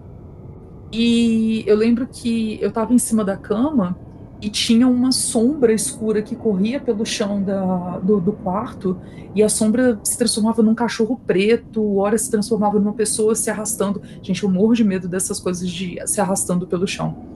E uma pessoa se arrastando pelo chão e eu não conseguia sair da cama, porque se eu saísse aquilo ia me pegar, a minha cama era meu porto seguro. E uma certa hora, aquela coisa toda preta já sem a máscara, estava me ameaçando com uma faca, uma faca meio quadrada. Era como se a lâmina dela e o corpo tipo, fosse um, um retângulo e o cabo fosse azul claro. E aí, quando, quando ela conseguiu me dar uma facada, eu acordei no susto. Aí você acorda com aquela sensação horrível, né? Já estava de manhã, eu acordei, acordei um pouco mais cedo. Meus pais já estavam acordados. Aí eu fui tomar café e eu, eu lembro que eu contei mais ou menos para minha mãe e tal. Aí, e sempre, né, ouvindo o conselho da minha mãe, nossa, se benze, reza, reza pro seu anjo da guarda, é, se tiver alguma coisa ruim para ele tirar, enfim. Aí, tô lá, voltei pro quarto, fui arrumar minha cama. Quando eu abri a cortina, é, a, a janela do meu quarto, a minha cama, ela ficava exatamente embaixo da janela. Quando eu abri a cortina, e abri a janela, gente, eu juro para vocês, no batente da janela tava a faca. Jesus. Do lado de fora. Não, não, não, não. Aí, peraí. Até aí, calma aí. Até aí eu pensei, primeira coisa, eu tomei um susto, mas eu falei assim: ah, eu devo ter visto essa faca ontem de noite antes de dormir, na hora que eu tava fechando a janela, e fiquei com isso na cabeça. Mas, óbvio, eu fui. Meu pai, na época, para quem não sabe, eu morava numa chácara e meu pai matava porco, a gente tinha galinha, tinha isso tudo. Então era normal meu pai ter esses instrumentos assim, faca, punhal, sangria, ah, essas coisas. Eu peguei a faca, levei pro meu pai e falei assim: pai, que faca é essa? Cara, meu pai franziu até essa hora e falou assim: eu nunca não. vi essa faca. Aí não, me deu um negócio não. ruim, juro, eu já tô, já tô toda arrepiada. Aí eu virei pra minha mãe e falei assim: mãe, essa faca é sua? Ela, não, nunca vi essa faca. Gente, eu juro para vocês, eu perguntei para os meus avós, porque assim, meus avós moravam em frente e de vez em quando eles iam lá. Ninguém da minha família, ninguém que frequentava lá em casa sabia daquela porra daquela faca. Eu só sei que minha mãe levou essa merda dessa faca depois num, num terreiro lá, para poder dar um fim nela, porque ficou todo mundo com o cu na mão. E até hoje a gente não sabe de onde surgiu aquela faca. Eu não lembro de ter visto aquela faca antes de dormir, até mesmo porque os meus pais não deixavam, detestavam deixar qualquer coisa no, no, batente da janela por N motivos. Porque é, vento derrubava, a gente mesmo abrindo e fechando a janela podia cair, e inclusive meu pai não gostava que as facas dele caíssem porque podia amassar, podia perder o corte. Enfim, ele jamais deixaria uma faca é, no, no batente da janela. Mas isso é uma história que não sei até hoje explicar e foi muito real. Caraca, e é muito bizarro quando eu lembro. E eu vou e eu vou ser bem honesta com vocês, eu nunca vi, eu já procurei diversas vezes, principalmente em lojas que vendem faca, eu nunca vi uma faca igual aquela. Eu nunca Como vi. era essa faca? Eu nunca vi. Inclusive, no, Imagina um retângulo. Tá. Um retângulo, normal. Metade é um cabo azul claro e a outra metade é o, a navalha da Saquei. faca. É Uma faca quadrada, assim. E eu nunca vi uma faca igual a essa. Não tinha, não tinha. Porque normalmente tem, né? O, a marca Aham. gravada nela. Não tinha marca. Não tinha marca, não, não tinha nada. Era assim. E não parecia uma coisa assim, feita. Sabe quando a pessoa faz assim, tipo, derrete um Aham. plástico, faz uma faca, tipo prisão. Não, era uma coisa que parecia assim, industrializada Dá mesmo. uma sabe? olhada. Dá uma olhada Muito bizarro. faca pra cortar bacalhau. Vê se parece. Deixa eu ver. Vê se lembra isso. Verdade, eu tô. Gente, o, o Flávio é um. É um cozinheiro de mão cheia. Lembra essa? então. Lembra, lembra, mas o, o cabo dela é mais Uhum. fininho, Olha, né? porque essa que tu tá descrevendo, tá descrevendo uma faca de cortar bacalhau antiga. Que ela. O desenho Será, que tá me falando, porque eu, eu- eu também coleciono facas. E eu comprei uma faca de cortar bacalhau antiguíssima, Uhum. muito antiga. Que ela é quadrada na frente, ela é fina. Ela tem a diferença do, do, do cutelo chinês, do cutelo, que o cutelo chinês é que tu usa pra cozinhar também. E a faca de cortar bacalhau, ela é reta na frente. Ela parece um cutelo, só que bem fininho, e a pega dela é fina. Mas é tudo o mesmo reta, tamanho? Ela é, Ela é toda reta, essa, tudo o por isso mesmo quando tu tamanho. falaste, me atentei pra isso, porque ela é toda reta. Qual o tamanho dessa faca? eu nunca vi, eu nunca era vi. uma Depois faca tira uma grande ou era foto. faca pequena? Não, não era uma faca pequena, era tipo do tamanho normal, só que, suponhamos, eu, que se eu me lembro bem, a lâmina dela e o cabo devia ter mais ou menos dois dedos assim de largura. E Não, ela era tá descrevendo- tamanho normal, tá tipo, era uma faca normal, bacalhau. só que Tá era descrevendo Uma faca quadrada. antiga de cortar bacalhau todinha, que ela é uma lâmina fina, de dois dedos. Cara, Que era justamente pra tu poder levar em alto mar e guardar no bolso. eu nunca. Cara, eu nunca vi. E eu, eu já perguntei a outras pessoas, ninguém nunca ouviu falar desse, desse tipo de faca. Já me mostraram algumas facas, inclusive me perguntaram se era um cutelo. Eu falei, não, gente, não é um cutelo porque a lâmina é bem maior. E o cutelo, tipo, ele não é reto, né? Ele tem a pega Uhum. ali do, do cabo. Esse era totalmente. totalmente reto. Eu nunca vi uma faca dessa, pra ser bem honesta. Já procurei, já olhei, mas provavelmente por ela ser antiga, talvez, realmente não tenha. Eu nunca olhei assim em lugares de eu, eu antiguidade. achar uma imagem, eu publico também pra galera ver. Mas Cara, caraca, é. É negócio- toda Por favor. essa, essa ideia aí é bem, é bem sinistra, né? Tipo, porque é, né, tecnicamente foi um objeto ali deixado num lugar é, que ninguém da casa, ninguém da família viu a- o objeto e e assim, né, é, podendo ser um objeto antigo e tal, ainda tem mais esse peso de poder ser um morador antigo ou algum algum espírito, alguma. Não, morador antigo, eu descarto a possibilidade, porque ali era um terreno e a gente construiu a nossa casa ali. Então, assim, ninguém Era um morava ali antes, fazenda entendeu? Portuguesa, Mas, que o cara cortava bacalhau e tinha. E aí. Não, não, é. Não, mas mora- morador antigo que eu digo é, é um. É, é justamente alguém que já, que já faleceu, né? Um- uma entidade ou um espírito que, que acabou. ah, sim, sim. Porque eu sei que ali, onde era essa casa que eu morava com os meus pais, que minha mãe ainda mora, era passar, era um, um barranco e tinha uma linha do trem. E eu, ouv- tem essa, meninos, e eu já ouvi muitas histórias de pessoas que morreram ali. Pode crer. Então, eu acho que ali, se tem alguma coisa, gente, com certeza va- vaga por ali. Ah, quando a gente desce um pouco mais no, no terreno, ainda tem vestígios desses dormentes, dessa, desses pedaços assim, porque não passa mais trem lá.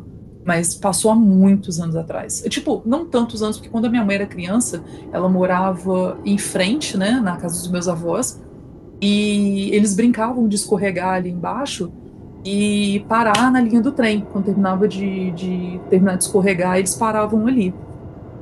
Esse terreno era dos meus avós e meu pai e a minha mãe meio que compraram esse terreno para poder para poder construir lá. Mas até então era um terreno que meu avô criava porco, criava galinha, era só a parte de criar os bichos, entendeu? A gente continua criando os bichos, mas a gente construiu a nossa casa lá. Ah, pode crer. Tem isso. É, eu. Eu vou, eu vou aproveitar é, o gancho dessa história e vou contar uma sequenciazinha minha. É, uma, é, eu prometi contar no outro, né? Eu fiquei de contar. No episódio anterior eu fiquei de contar esse. E. E, e tem a ver com, com esse. é, lembra a ideia desse, desse sonho aí que a, que a Steph teve. Que é o seguinte. Eu. Eu tava nessa mesma casa desse. Desse amigo meu. Do. Do Matheus, que eu comentei anteriormente. É. Porque. Já, já entregando e contando mais alguns detalhes. A mãe dele é, era concursada numa área pública da cidade, onde ela precisava fazer plantões. Ela fazia plantões de 12 e às vezes 24 horas. E ela trabalhava lá com. E aí a casa ficava livre, né? Era basicamente uma molecada ali de 17, 18 anos. E como ele mora a duas, três quadras, é, três quadras da, da onde eu moro, era. A gente morava os mais perto, né? Então eu vivia na casa dele, praticamente morei lá. E é, aquela coisa de adolescente, de nerd e tal, a gente nerdão, ni- ninguém tinha namorado ainda. E a gente tava naquelas paixonites de, de escola. E era meia-noite, uma da manhã mais ou menos. E ele mora no, no segundo andar de um prédio de nove andares. E aí ele virou e falou assim: Ah, meus irmãos estão em casa, que ele tem dois irmãos mais novos. E, é, meus irmãos estão em casa, vamos. Vamos conversar lá embaixo. Vamos trocar ideia lá no. No térreo do prédio, porque tem um banquinho ali no, no hall. é, na frente dos elevadores, a gente vai batendo um papo, trocando ideia. E e a gente vê, a gente vê como é que. É, fica, fica trocando ideia, jogando papo fora ali, né? Sem ninguém ficar incomodando, sem os irmãos dele ficar gritando e tal. E aí a gente desceu. É, ficamos ali no hall, era bem tranquilo, bem tranquilo, ficamos batendo papo. E os irmãos dele esporadicamente brigavam. Brigavam de sair na porrada. Era um casal, um, um irmão e uma irmã. E do nada a gente ouviu um grito. A gente pensou, putz, né? Tá rolando uma briga. A gente ouviu o grito de um dos dois, né? Do, do irmão caçula dele, do mais novinho. E aí a gente saiu correndo. Ele foi. é, eu fui de escadaria e ele foi é, de elevador. Mentira, desculpa. Eu fui de elevador e ele foi de escadaria. Quando o elevador chegou, ele tinha acabado de chegar e ele tava travado na porta, sem entrar na, na- casa. E a casa desses apartamentos que, que, que eu moro até hoje, inclusive, é, nossos apartamentos são exatamente igual, né, a planta. É um corredor reto que vai da porta de entrada e no final do corredor tem um banheiro. E é, localizado à esquerda, né, na verdade à direita da, da entrada, tem os cômodos. Então, tipo assim, você seguindo o corredor, à direita, na primeira porta, tem a cozinha. Aí você volta pro corredor. A, a segunda porta é a sala. Aí você segue o corredor, quarto, primeiro quarto, segundo quarto e banheiro à frente. Então você olha, você vê a porta do banheiro e vê meio que de relance as duas portas ali do quarto e a área da sala. E aí eu cheguei, ele tava. O elevador chegou, ele tava travado na porta. Aí eu olhei pra ele e olhei pra dentro da pro corredor. No corredor, o que eu vi? Eu vi uma figura, eu- a, a casa dele inteira iluminada. Uma figura, é, parecia um homem, todo preto, todo preto. É, mas é, ele era preto da cor do do sei lá Pô, sabe aquele preto que suga a luz? Aquele preto Meio E opaco que se destaca, né? exato. E ele tinha uma textura levemente viscosa. Mano do céu, velho. E, a- Que e aí é, cara. eu olhei, puta, era bizarro. parecia, parecia que ele era. É, que, que era piche, sabe? Parecia piche. E aí eu olhei esse meu amigo, olhei pro Matheus, né? Ele olhou para mim, naquele desespero. A gente olhou de volta e a criatura tava ali ainda. É, ela tava ali parada, olhando pra gente. Aí bateu o desespero total. A gente se olhou novamente para ver o que, que, um, que, que o, um ou outro ia fazer. E atrás dessa criatura tava o irmão mais novo dele esmurrando a porta do quarto. A porta do quarto abriu, o irmão dele entrou e a porta fechou. E aí a gente entrou. Quando a gente entrou, a criatura tinha sumido. Aí a gente foi meio cabre... A gente foi meio cabreiro andando, né? Batemos na porta, os irmãos dele estavam dentro do quarto, a gente falou, ah, aqui é o Matheus, o Lucas e tal. Aí a, o, a irmã dele veio abrir a porta, a gente entrou e foi perguntar, né, o que aconteceu, vocês brigaram e tal. Aí a irmã dele falou, não, é, eu, eu ia vir dormir e eu sei que ele não dorme sozinho, então eu falei para ele que se ele quisesse dormir era pra ele vir agora. Aí ele me xingou, falou que ia dormir a hora que ele queria e ficou no computador. Aí eu vim pro quarto e falei que se ele não viesse em 5 minutos eu ia trancar a porta do quarto. Aí o irmão dele, o, irmão mais novo dele continua, virou e falou assim: Ah, eu tava no computador no, no primeiro quarto. Quando eu olhei pra porta, é, eu vi um homem preto. E eu comecei a gritar e chorar e corri pro quarto da. Passei pelo homem preto e corri pro quarto da minha irmã. Só que é, ela ficou com medo e me trancou pro lado de fora, porque eu tava gritando. E aí eu comecei a esmurrar a porta. E foi nessa hora que a gente entrou, sabe? Que eu, eu e o Matheus a gente chegou no, na casa, ali no, no apartamento. E, e aí esse dia eu dormi, eu dormi na casa, né? Eu. A, a mãe dele não tava, tava de plantão.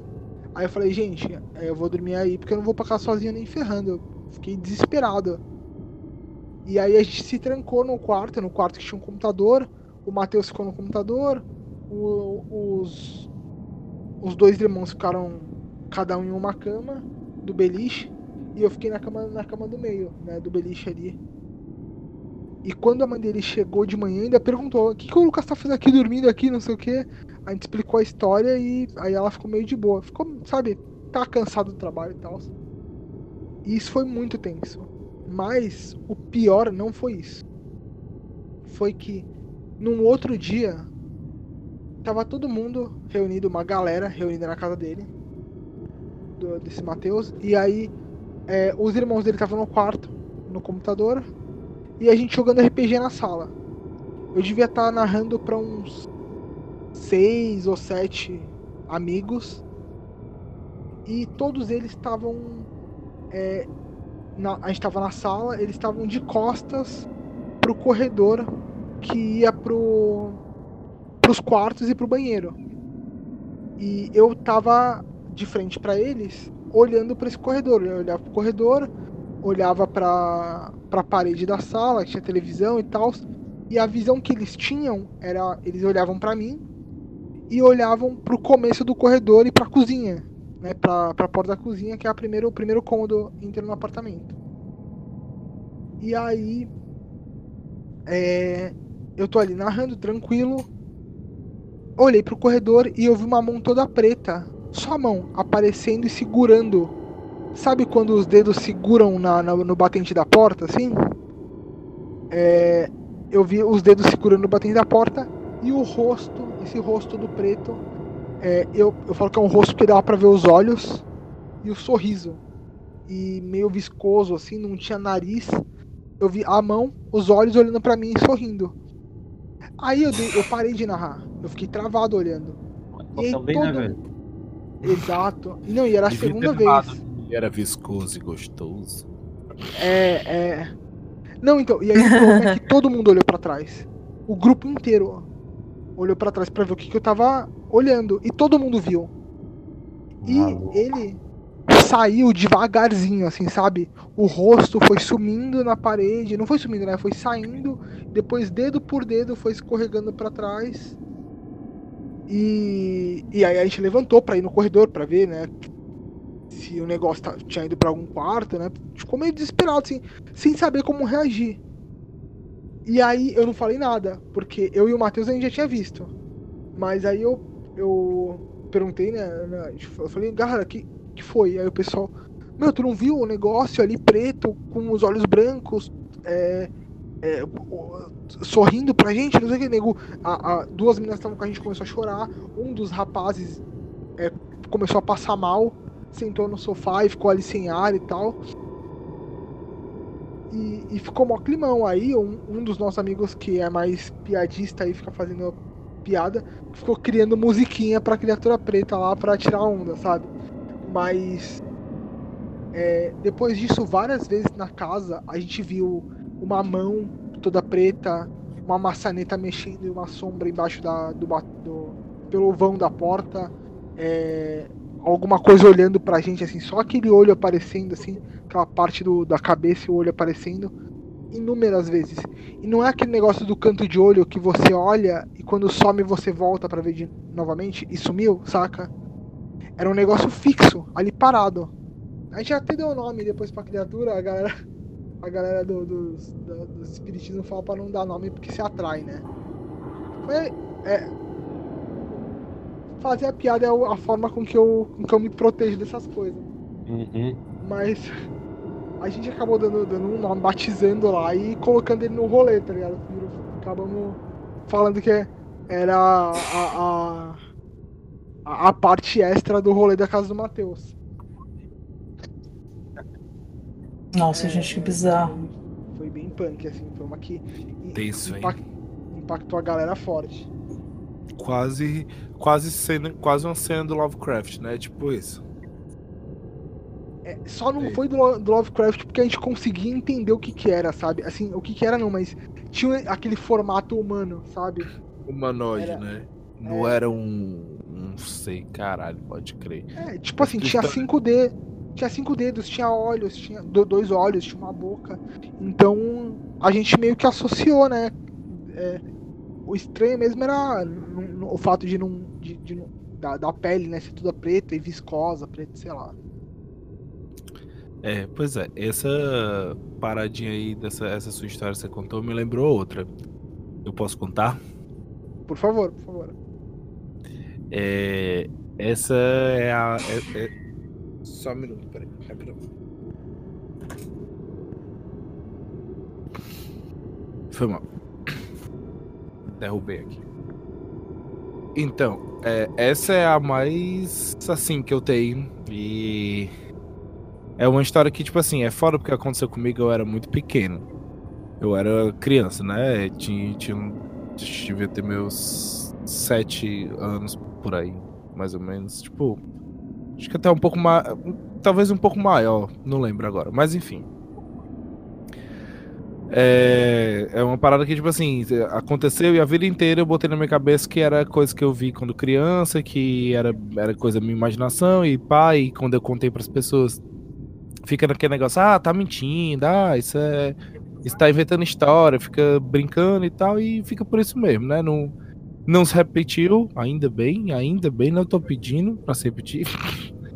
não se repetiu e, tipo assim, como, como não se repetiu, é fácil de acreditar que foi coisa da cabeça, né? Mas enfim, quando eu era criança, é, eu sempre fui uma criança mais assim no meu canto e tal, e por ser assim, né, eu, sou, é, é, eu, eu gostava muito de conversar e tal, eu acho que deu pra perceber. Mas, tipo, eu não gostava muito de brincar muito com o menino, porque tinha aquelas brincadeiras de bater e os caralho. E eu não gostava muito, eu demorava assim a me turmar, não tinha muito amigo no colégio em si. E eu morava num prédio que tinha muito, muito, muita, muita criança, né? Eram cinco blocos e tal. E a gente cresceu todo mundo junto e tal, não sei o que. E eram meus amigos, era que eu brincava, mas eu sofria muito bullying por eles, né? Da parte deles. E aí, uma vez, é, eu sempre fui, gostei muito de filme de terror, essas coisas e tal. E aí uma vez eu eu fui eu, eu, fui querer tipo revidar o bullying que eu, que eu tinha sofrido, que tal, que as coisas que eles tinham feito comigo, eu fui querer revidar fazendo medo a eles, né?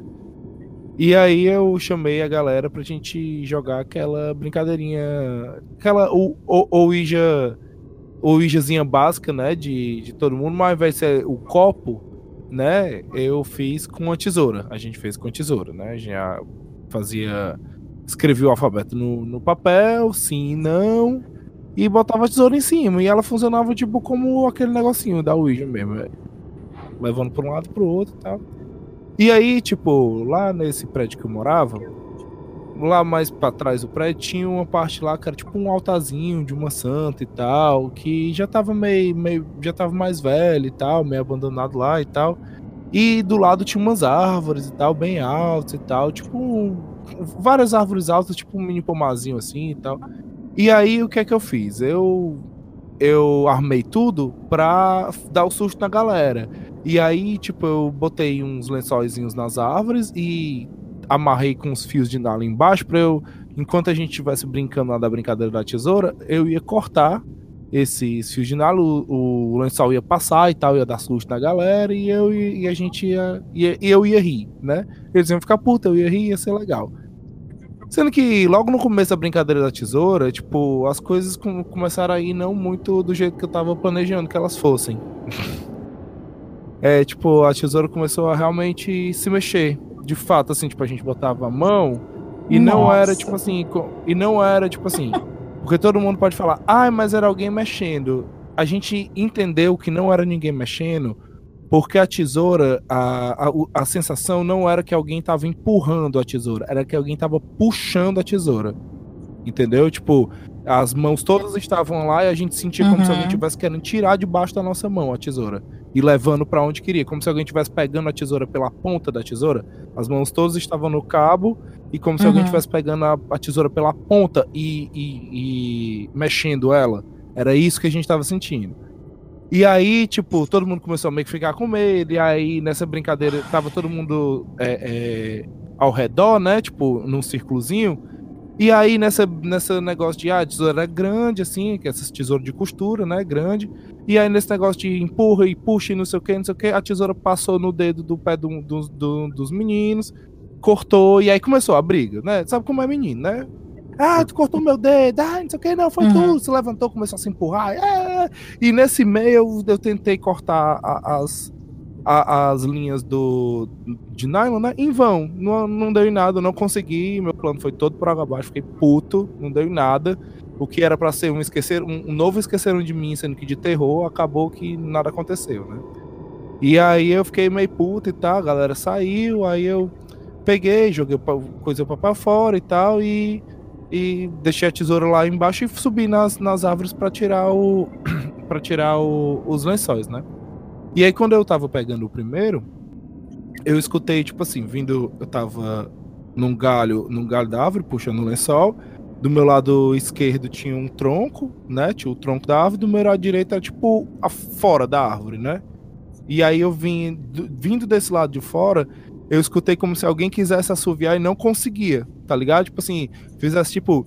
Se liga quando você vai tá aprendendo a assobiar com os dedos, sem ser só, só com os lábios, assim, você tá botando, tentando assoviar com os dedos, uhum, que fica. E não sai nada. Então, é exatamente isso. Eu fiquei. É, é, é, é ficou nesse. É, eu escutei um desses, né? Aí eu virei assim. Quando eu virei pro meu lado direito eu, caralho, que estranho. Quando eu olhei, quando, eu, quando eu fui virando de novo para pegar o lençol, eu senti, assim, na minha visão periférica, era como se tivesse um, um rosto, assim, sorrindo pra mim, saca? Tipo assim, um rosto sorrindo, com todos os dentes, assim, sorrindo vindo do tronco. Aí eu virei bem rápido, assim, me assustei e nada. E aí, nessa hora que eu me assustei, eu escutei no meu ouvidinho assim: Tá gostando, né? E eu, caralho, aí eu Fiquei assim, aí caralho. eu. Caralho, caralho, caralho, caralho, caralho. Aí eu, não, nada a ver, nada a ver, tem nada a ver. Aí eu juntei os lençóis, desci, puxei, puxei tudo e fui, fui andando em direção a, fui andando em direção a, a, ao meu bloco, né? Porque eu morava no bloco 4. Fui, de, fui andando em direção ao meu bloco e pensando, ai não, não, não foi nada, não foi nada, isso é coisa da minha cabeça, isso é coisa da minha cabeça, não foi nada, não foi nada. Não foi nada. E aí, na hora que eu tava chegando na porta do bloco, eu só escutei no meu ouvido. Foi sim. Aí eu, tipo, virei para trás assim, eu. Caralho, meu irmão, caralho, doido. Eu não, doido, isso é só medo, né? Eu, caralho, eu fiquei. Aí eu fiquei branco, né? E aí eu cheguei lá em casa. Quando eu cheguei em casa, que eu abri os lençóis, cadê a tesoura? Aí eu, não, meu irmão, cadê a merda da tesoura?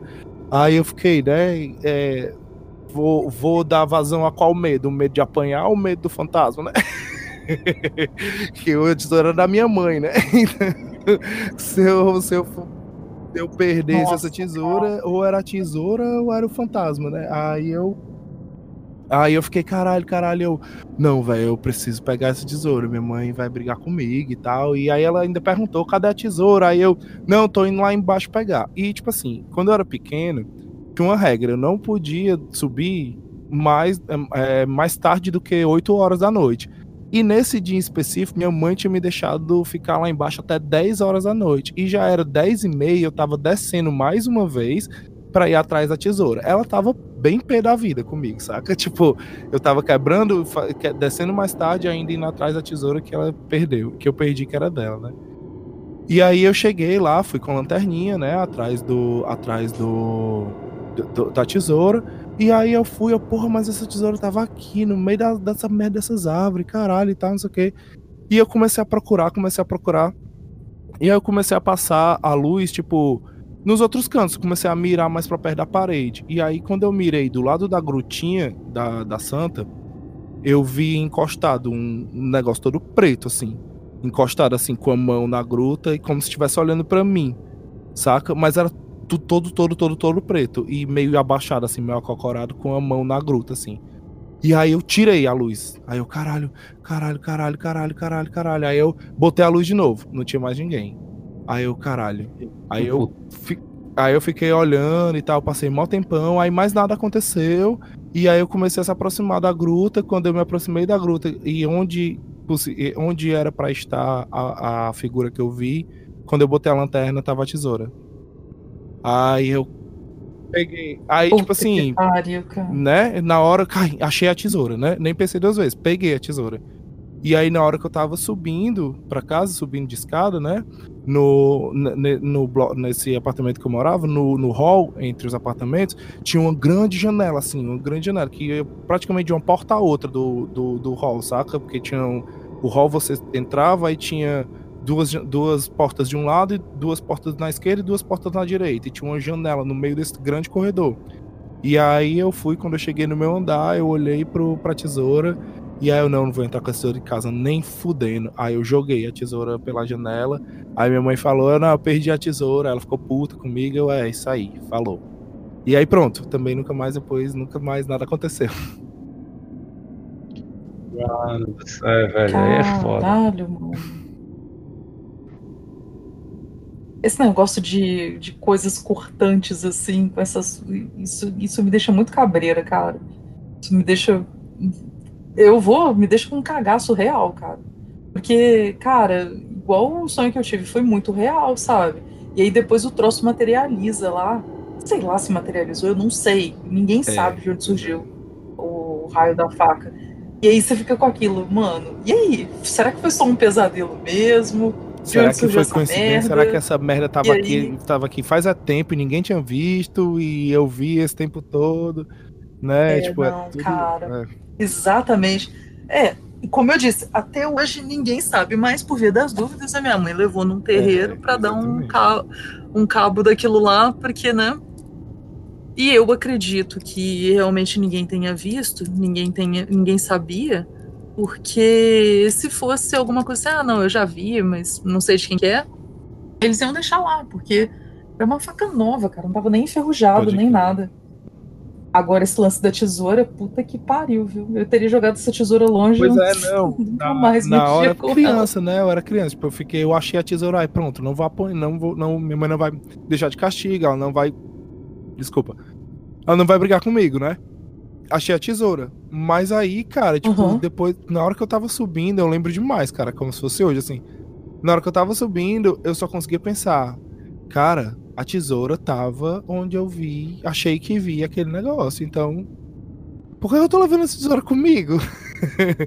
o, que, o que eu quero com essa tesoura, né? Tipo assim, foda-se a tesoura, depois a gente compra outra, tipo isso, sabe? Tipo, não, não tinha. E aí eu Sim. contei depois pra galera, né? Contei pros meus amigos, eles mais uma vez caçoaram de mim e ficaram dizendo que eu tava mentindo e não sei o que. Contei pra minha mãe, minha mãe disse que era história e tal, não sei o que. Que não foi nada, eu tava com muito sono, não sei o que. Foi. E aí eu fui me conversando, porque, tipo assim, como nunca mais aconteceu de novo, então, tipo, né? É, Fico dito tipo, pelo não dito, né? Porque, assim, o que é que eu penso, né? Vendo filme de terror, né? Tipo, quando você mexe com essas coisas, por exemplo, se fosse e decorrente da brincadeira que a gente tinha feito lá da tesoura, eu tinha arrumado um encosto, não era não? Tipo, Tipo. Ah, com tudo, certeza. tudo que tudo que eu tudo que eu fizesse tudo que é, é, é, tipo não adiantava eu me livrar da tesoura ele ia ele ia me me assombrar pro resto da vida e ainda bem graças a Deus não aconteceu né porra tá bem né bicho pelo menos alguma coisa tinha pra jogar fora aquele negócio cara que eu não acredito que uma criança ia ter o raciocínio de falar não não, não peraí vou jogar isso aqui fora é. Foi, eu acho que foi umas da guarda assim ali, viu? Tipo assim, macho, larga esse negócio, tá doido.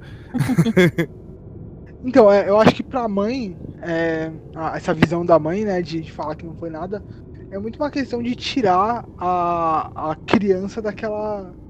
Daquele, daquele pensamento, né? Daquela energia. Aham, uhum, sim. Certeza. De ficar pensando, de ficar impressionado, né? Que é, comigo já aconteceu algumas vezes, né? Com, com as minhas irmãs também. Eu, eu preciso gravar um episódio só pra falar das histórias das minhas irmãs. Que são bem, bem intensas. Uhum, você falou é, isso eu, outra eu, vez. Eu vou lançar uma que. Eu, eu, vou, eu vou puxar a saideira pra gente encerrar, que a gente tá com quase duas horas de, de material aqui. É...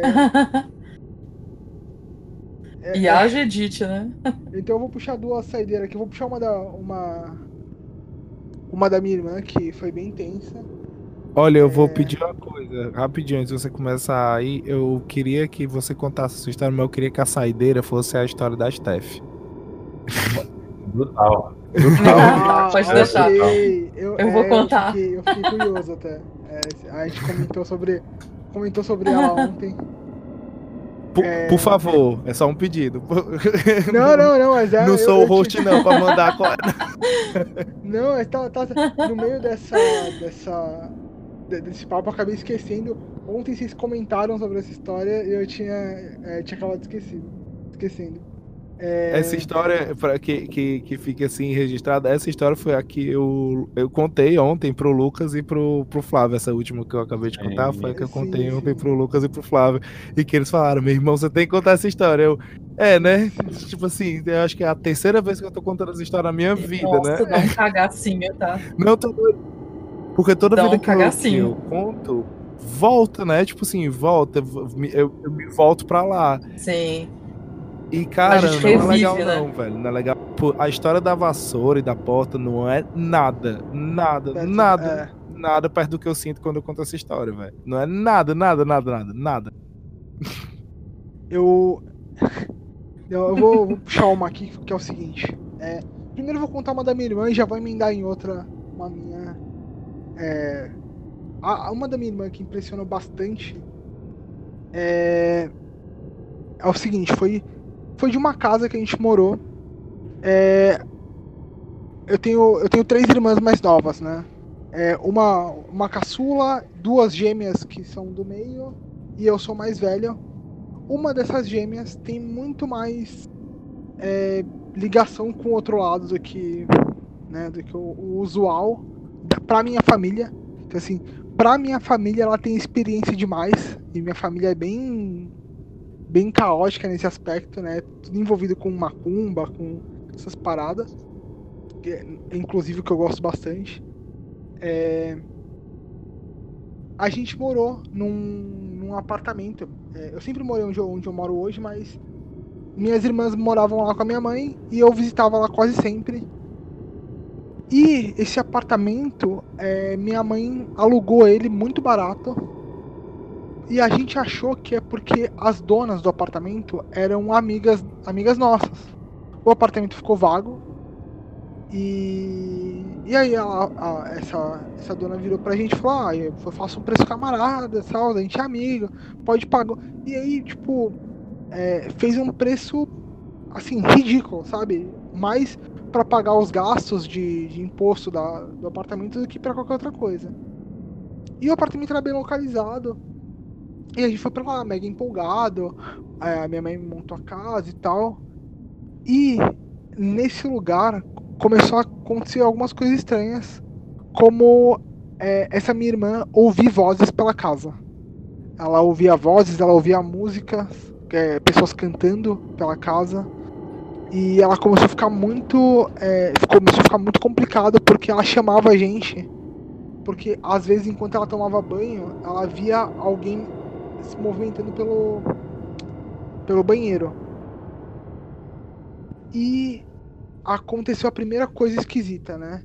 A gente foi mudar os móveis da casa e a gente viu desenhos de tipo feito com lápis de cor nas paredes. Desenhos é, como se fosse uma criança desenhando lá, fico todo arrepiado de lembrar dessa história. E aí a gente achou estranho, mas na hora a gente falou, ok, deve ser o filho do antigo inquilino, ou o sobrinho, alguém que veio aí, né? Uma criança que veio aí. E, e aí a gente pintou por cima, né? E mudou os móveis de lugar. E continuamos né, essa saga aí. A minha irmã sempre é, pra ir no banheiro, tipo, ah, vou tomar um banho. Aí ela é, entrava no banho, fechava a cortina e chamava alguém para ficar com ela. Quando ela ia usar o banheiro, ela usava com a porta meio. É, nunca trancava a porta, né? E sempre pedia pra alguém ficar no corredor. E a gente fazia porque era angustiante ver, né? Alguém que você gosta daquele jeito. Né? Gente, ela já tinha ido no médico, o médico falou que ela não tinha problema nenhum, não era nada psiquiátrico. É, e aí a gente resolveu ir para a segunda opção, que era né, essas coisas estranhas que acontecem na minha família. E aí é, ela um dia ela, ela acordou à noite e viu é, pessoas andando na casa, uma, uma mulher especificamente andando. Ela passava. Caralho, é foda. É, é foda porque eu lembro da, da vibe da casa ela passava da cozinha, cruzava pela sala e ia pro quarto. E quando eu ia para lá, todo mundo dormia junto na sala. A gente ficava assistindo televisão, a gente colocava os colchões na sala e a gente dormia ali para ficar todo mundo junto, porque a casa era meio estranha e tal. E aí ela acordou e viu isso e aí ela não conseguiu dormir mais. A gente tava apagado dormindo. De manhã ela contou pra gente. E aí minha mãe virou e falou assim: "Ah, vamos trocar os móveis de lugar?" Para mudar a energia da casa e tal. É aquele é, feng, feng Shui genérico, sabe? Pô, é a versão do virar o travesseiro quando você tem um pesadelo, sabe? Ah, tinha um pesadelo do travesseiro, uhum. é a versão pra casa, sabe? Ah, viu um negócio estranho? Vamos mudar os móveis da, da casa. E aí quando a gente foi mexer nos móveis, a gente viu novos desenhos. É. é e, assim, é, foi muito, muito estranho e a gente acabou saindo da casa, saindo do apartamento. Mas é, no meio do caminho, é, uma amiga da família foi visitar a gente e pediu para fazer alguma coisa no cabelo, não sei se era pintar o cabelo, alguma coisa assim. E aí ela ia, ela ia dormir lá, ia passar a noite lá. E aí ela falou, ah, é, vou lavar o cabelo, né? Vou, vou, vou, tomar um banho, vou lavar o cabelo e já aproveitar e tomar um banho. E a gente, meu, vai lá, usar lá o banheiro, fica à vontade. Aí ela foi, tomou um banho, lavou o cabelo, saiu e virou e falou assim, gente, eu até queria ficar, mas eu acho melhor eu ir pra casa. Aí minha mãe, não, pô, fica aí, não sei o que, vai ser legal, a gente ficar conversando e tal. Ah não, eu preciso mesmo ir pra casa e tal. E ela não queria falar, só queria ir pra casa. Depois de muito insistir, ela chegou e falou assim, olha, não me leva mal, eu não queria assustar vocês, mas eu tava tomando banho e eu vi uma mulher dentro do banheiro. Mano. Me olhando pelo espelho. Me olhando merda, pelo espelho. Cara. E aí eu. Aí gelou, né? Aí. É tipo assim, não tinha nem como falar pra, pra, pra essa amiga nossa ficar. Falou, não, tudo bem, sabe? Vai. vai embora, né? Tipo, sabe, boa noite, valeu. Não, fica aí, os espíritos aqui é de boa, né? Fica tranquilinho aí. E, aí a. na- no dia seguinte a gente chamou a dona da casa, que também era uma conhecida nossa. E foi falar, olha, a gente vai la- largar o apartamento. É, puta, valeu e tal. E a gente foi perguntar. Falei, meu, aconteceu alguma coisa estranha e tal. Aí a mulher virou e falou assim, ai, é, eu, eu não queria te falar pra não deixar vocês impressionadas, né, pra minha mãe e pra minhas irmãs. Mas o antigo inquilino saiu daqui porque ele falou que ele é, já estava cansado de pintar as paredes de tanto desenho. Nossa, ficou muito tenso. De tanto desenho que aparecia nas paredes, e ele pintava e os desenhos reapareciam e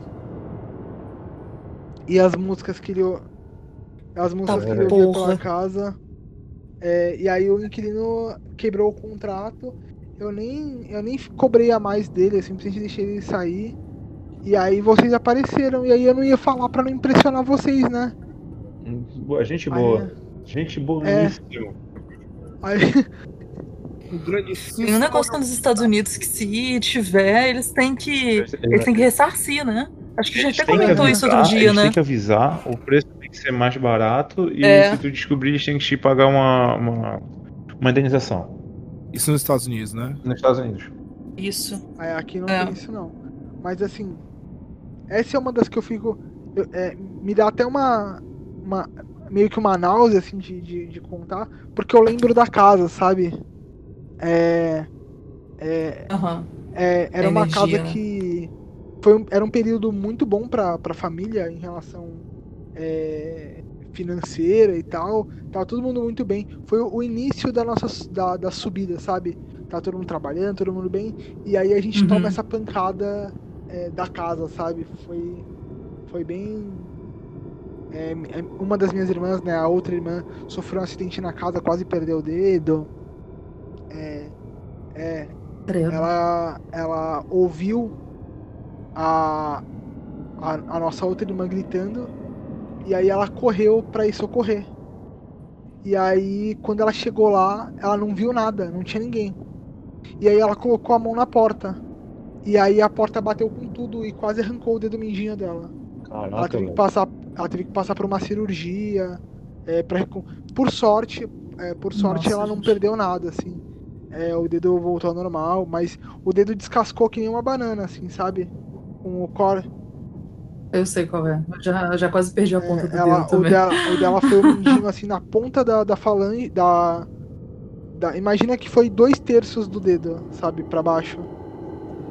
Ah, não, não precisa entrar em detalhe, não, precisa me dar uma aflição da ok. porra, porque eu lembro do meu. E aí ela teve que passar por cirurgia e tal. E aí, depois disso, minha família, depois de conversar com a, com, com a, a proprietária lá, a família resolveu se mudar, ir pra um outro lugar, mesmo que fosse mais longe e tal, porque era inviável ficar lá, né? Nossa, bem- com Tem isso, certeza. viu, mano? Tem isso, viu? Bom. Tem isso pra caralho. É tipo. é- Bom, eu já contei essa. não, Ah, não, desculpa. eu, eu não ia contar nenhuma história, não. A única coisa que eu ia falar é que é, dessas histórias. A única vez que eu tinha escutado uma história parecida assim foi de um amigo meu que. é, amigo não, assim, conhecido, né? A gente trabalhou no mesmo, no mesmo canto, assim. E ele morou na Nova Zelândia um tempo. E aí teve uma vez que ele contou de uma casa que ele pegou na Nova Zelândia lá e tal. Que era sinistro. Eu Vou deixar pra um outro rolê aí. Vou deixar aí o gancho pra o Lucas me chamar pra um segundo. Pode deixar. é puxar nossa saideira aí, Steph, então. Quero. Então, o Matheus e o Flávio já ouviram. A gente estava conversando outro dia aí de madrugada e eu acho que ninguém dormiu depois. Só umas histórias cabulosíssimas. E é nessa mesma casa, é, eu acho que isso foi antes do, do episódio da faca. é, era um. Assim, a, a- minha cama ainda ficava embaixo da janela. E eu tinha uma, uma pastora alemã que era minha mesmo. Eu, ela, eu amava de paixão. É, e ela, a gente fechava metade da porta e ela dormia dentro da casa, no meu quarto. É, embora fosse uma chácara, qualquer barulho estranho que ela ouvia, ela não latia. Ela ia lá fora, meio que resolvia e voltava. Às vezes a gente ouvia ela rosnando. E logo assim, do lado de fora, do lado do meu quarto era o quarto dos meus pais, e os dois tinham janela que davam para essa, essa varandinha. Tinha uma varandinha onde minha mãe usava para estender roupa, tinha varal assim de fora a fora, né, cruzado. E a gente deixava algumas luzes acesas assim na chácara, né, que para não ficar totalmente escuro, para que caso acontecesse alguma coisa, a gente era cercado de terreno baldio de todos os lados. Então assim, acho, eu acho que os meus pais tinham mais medo de ser humano, de entrar lá, de né, tentar roubar, fazer alguma maldade, do que de fato de assombração. Então a gente sempre deixava alguma luz acesa para não ficar tudo totalmente escuro. E se a gente, se acontecesse alguma coisa, a gente veria o que estava acontecendo. Bom, é, nesse dia estava meio quente, eu estava dormindo e aí eu comecei a ouvir a Morgana rosnando logo embaixo da minha janela. Ah, já tô arrepiada, cara. Puta que pariu. Aí eu olhei, tinha umas colchas, uns lençóis assim pendurados, e atrás de um dos lençóis, assim, olhando na diagonal, eu vi uma sombra de uma pessoa parada. Aí eu falei, tem gente aqui no quintal. Aí eu levantei, fui no quarto dos meus pais do lado. Meu pai sempre teve sono muito leve. E eu falei com ele, eu falei, pai, eu acho que tem gente no quintal, a Morgana tá, rosando, tá rosnando. Aí meu pai já levantou, tipo, pegou uma espingarda que ele tinha em cima do guarda-roupa e foi lá pro quintal, assim, devagar, né? Se tinha uma pessoa, podia estar armada, enfim. E nisso eu e minha mãe meio que escondida assim atrás da janela, a gente tentando ver a pessoa e as duas olhando de ângulos totalmente diferentes. E a gente não conseguia ver a pessoa. E a Morgana rosnando, rosnando. E meu pai chegou e, tipo, tentou olhar. Acho, eu lembro, acho que ele ameaçou a pessoa, alguma coisa, a pessoa não se mexia, ele deu um tiro. Chegou a pegar em colcha e tal, um estampido, né? Vizinho, tudo escutou. Lembro até que depois foram lá perguntar se estava tudo bem. E depois que ele deu um tiro, ele foi chegando perto, a sombra meio que sumiu assim. E assim, em volta, por ser terreno baldio, tinha um, um, uma quantidade assim de mato razoável, não muito alto, devia ser mais ou menos até a altura do joelho. E se alguém tivesse pulado ali no terreno, tivesse fugido, a gente ia ver a pessoa também, correndo, né? porque não estava totalmente escuro. A gente ia escutar a pessoa correndo, o cachorro teria avançado, teria ido em cima. E a gente não viu nada, e a gente não sabe o que, que foi aquilo até hoje, porque os três viram, os três comentaram exatamente a mesma coisa na direção que estava. Nenhum dos três, tipo, viram uma pessoa, a gente só viu assim a sombra por detrás das colchas. No, e eu lembro que era até uma colcha assim meio rosinha, assim, com umas florezinhas meio rosinhas assim, meio amarela. E e assim, a gente tinha o formato assim de uma pessoa não totalmente certo, né? Porque como a luz era difusa, não dava para ver direito, mas era uma pessoa que estava ali. E bom, aquele dia, né, a gente não dormiu, nenhum dos três. Minha mãe rezou pra caramba, meu pai ficou com aquela cara de puta que pariu, o que, que aconteceu aqui? E foi isso. E é outra coisa que a gente também não sabe o que, que aconteceu naquele dia, porque o cachorro viu, a gente viu o cachorro rosnando. É, a, e a Morgana era, tipo, muito tranquila, saca? É, tinha bicho, às vezes, que aparecia no quintal, tipo tatu, gambá, essas coisas, e ela não matava. Ela, ela não matava bicho nenhum. Então, assim, se fosse algum bicho, alguma coisa assim, ela não teria rosnado, ela não teria nem se importado. Meu pai ainda ficava puto, porque às vezes gambá invadia o galinheiro para poder roubar ovo, às uhum. vezes até matava galinha, e ela não defendia, ela era mó tranquila em relação a isso. E nesse dia ela tava rosnando, e ela só rosnava quando tinha gente, quando era gente estranha. Até se estivesse com a gente, ela não, não achava assim, ela era muito inteligente. Mas nesse dia, mas nesse dia ela tava rosnando com aquilo que os três viram, que os quatro viram, né, no caso. E depois que meu pai atirou, que meu pai avançou para cima, simplesmente sumiu, não foi para lado nenhum, porque para os lados que tinha a gente teria visto. Essa essa varanda, ela ficava um pouco mais acima, ela ficava tipo uns dois metros acima desse, desse terreno baldio. Ah, e da parte de baixo que era o galinheiro. Ou seja, se caísse no, no terreno baldio a gente veria, porque não estava totalmente escuro e a grama não estava alta, o mato não estava alto. A gente não deixava ficar alto até por segurança mesmo. E se caísse no galinheiro, as galinhas teriam saído, teriam se espantado, a gente teria ouvido. Ou seja, não é tinha para onde a pessoa ir. É sinistro, Simplesmente. é, muito, é muito bizarra essa história. Nossa, essa história é muito foda. Ela é muito bizarra. Porque, assim, tem, tem vários aspectos que a gente tenta explicar, e eu, como já disse anteriormente, eu sou aquela cética que em cima do muro, tem várias coisas que eu tento explicar, mas que se eu estivesse sozinha, é, se tivesse só eu e a Morgana, eu ainda ia falar assim: tá, foi esquisito, mas pode ter sido uma impressão minha e dela, digamos assim. Um cachorro, ou então o cachorro é, tava rosnando e eu achei que eu vi alguma coisa. Mas o bizarro é que os três viram, é, porque se eu tivesse visto e não tivesse nada, meu pai ia levantar e olhar e falar: Não, Estefânia, não tem nada lá. Como aconteceu outras vezes. Eu falei: Pai, eu acho que tem alguma coisa lá fora. Meu pai levantou e falou: Não, não tem nada. É, nossa, e a vez que eu. Deixa eu só contar uma palhinha aqui, só para deixar vocês mais com cagaço. Ah, eu contei para vocês que a minha mãe é, tipo, gosta muito de colocar doce, essas coisas para criança da Angola, né? E lá em casa, a minha mãe sempre colocava perto do. Ela tinha um jardim muito bonito, ela sempre colocava doce, bala, essas paradas assim, e acendia uma vela do lado para as crianças da Angola. E um dia eu tava ouvindo barulho no quintal, o barulho no quintal já era um pouco mais velho, já era adolescente. Eu ouvindo barulho e eu tenho sono muito leve.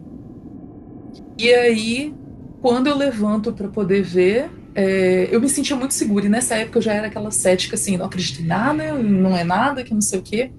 Quando eu levanto, eu vejo assim. Eu, eu não sei o que, que era aquilo, mas era como se fosse assim. Uma. Como a luz batesse e fosse coisas se movimentando e coisas pequenas se movimentando, saca? Eu ainda achei que era cachorro, porque eu olhei assim, só que tipo, a Morgana olhou pra minha cara, olhou para aquilo e não se mexeu, saca? Eu falei, não, velho, eu, eu tô. Eu tô. Eu, eu tô impressionada, alguma coisa. No dia seguinte, a minha mãe virou e falou assim: É, eu não sei. Eu não sei se a Morgana mexeu nos doces, alguma coisa assim, mas, tipo, os doces tinham sumido, saca? E tava tudo embalado. Então, assim, bicho mexer naquilo, cachorro ter mexido. Se cachorro tivesse entrado lá, a Morgana teria ido. E eu fiquei com esse cagaço. Eu falei assim, mano, e agora? O que, que, será que eu vi, saca? Porque eu não sei explicar o que, que era, porque não era vulto. Mas imagina que você veja é, algumas massas disformes, assim, é, mais ou menos do tamanho de um cachorro mesmo, um pouco mais alto. Um cachorro grande um tipo um, sei lá, um São Bernardo, uma coisa assim maior. Você não vê a forma definida, mas que você vê se movimentando porque a luz bate e você vê que tem alguma coisa ali. E aí eu fiquei olhando, eu não fiquei com medo na hora. Eu só fiquei olhando aquilo porque eu achei que eu tava com sono, eu achei que eu não tava vendo aquilo. Eu lembro que a Morgana tava olhando também, mas tipo ela não rosnou, não fez nada. E eu voltei para dentro de casa, já tô toda arrepiada de novo. Aí eu voltei para dentro de casa com aquilo assim, falei, ah, deve ter sido impressão minha, que não sei o quê. E todo ano, tá, gente, a minha mãe colocava lá, no mesmo lugar. E assim, passava três, quatro dias, ela pegava aquilo tudo e jogava no rio, jogava em água corrente, que é o que eles mandam fazer, não tenho muita certeza. Ou enterrar, não tenho muita certeza. Tipo, sempre teve cachorro lá em casa, Morgana, é, não, entra, não entravam outros cachorros lá, até mesmo porque tinham medo da Morgana. E os, os troços nunca sumiram, nunca sumiram. A única vez, assim, que teve alguma coisa, eu acho que, eu não sei. E o mais engraçado, gente, é que o negócio era no meio do mato e não dava formiga. Até hoje eu não entendia isso. Era doce e o troço não dava formiga. A única vez que a gente viu assim, que parece que algum bicho mexeu, parece que algum passarinho, alguma coisa, a gente não sabe se foi gavião, alguma coisa que parece que deve ter beliscado, mas, tipo, tinha duas beliscadas e só. Não chegou a carregar nada. E dessa vez sumiu. O potinho, assim, só tava tombado, mas não tinha bala, não tinha doce, não tinha mais nada. Sumiu, simplesmente. É, foi duas em uma, tá, gente? Desculpa. Não, tudo bem, tudo bem. Não, que nada, foi ótimo. Galera, valeu aí, vamos, vamos para as considerações finais. É, primeiro eu gostaria de agradecer, agradecer vocês, valeu aí pelo papo. É, eu curto muito, foi, foi muito da hora.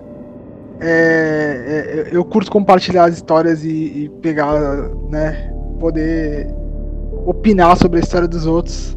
Acho muito bacana. E eu curto, eu curto hard essas paradas. Eu acho que é por isso que eu me, me meto em tanta, tanta religião aí. Mas eu vou passar aí a palavra para cada um para vocês fazerem as considerações finais e, e já aproveitar e deixarem suas redes sociais aí. É, e eu vou deixar o link é, na, na publicação do podcast para quem quiser seguir aí o, o pessoal, encontrar o pessoal no Twitter, Instagram e tal. E o podcast do, do, do Matheus, o Prolix, também vou deixar o link lá pra galera. Show. É. E eu sei que tem um. Eu já queimei largada, né? Porque eu falei isso É, eu tudo lá falei no também, início. lá mas no beleza. início eu fui que nem a Steph. Eu vi a Steph fazendo, não sabia como é que fazia, eu imitei. Mas sem problema, sem problema. E. E eu sei que no, no Prolix tem um episódio também de Halloween, né? Vocês contando. Tem, tem dois. Vocês contando um- umas histórias cabulosas aí que foi. Eu, eu ouvi o último, eu vou, eu vou ouvir o primeiro que eu fiquei curioso agora sabendo ainda.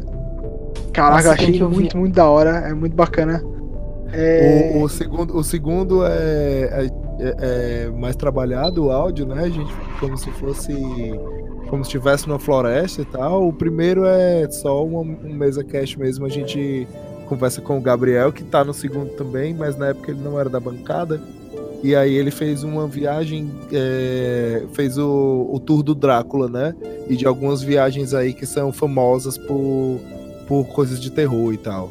E aí ele fez e foi nas catacumbas e tal. E ele conta isso lá no primeiro episódio de Halloween. Da hora, da hora.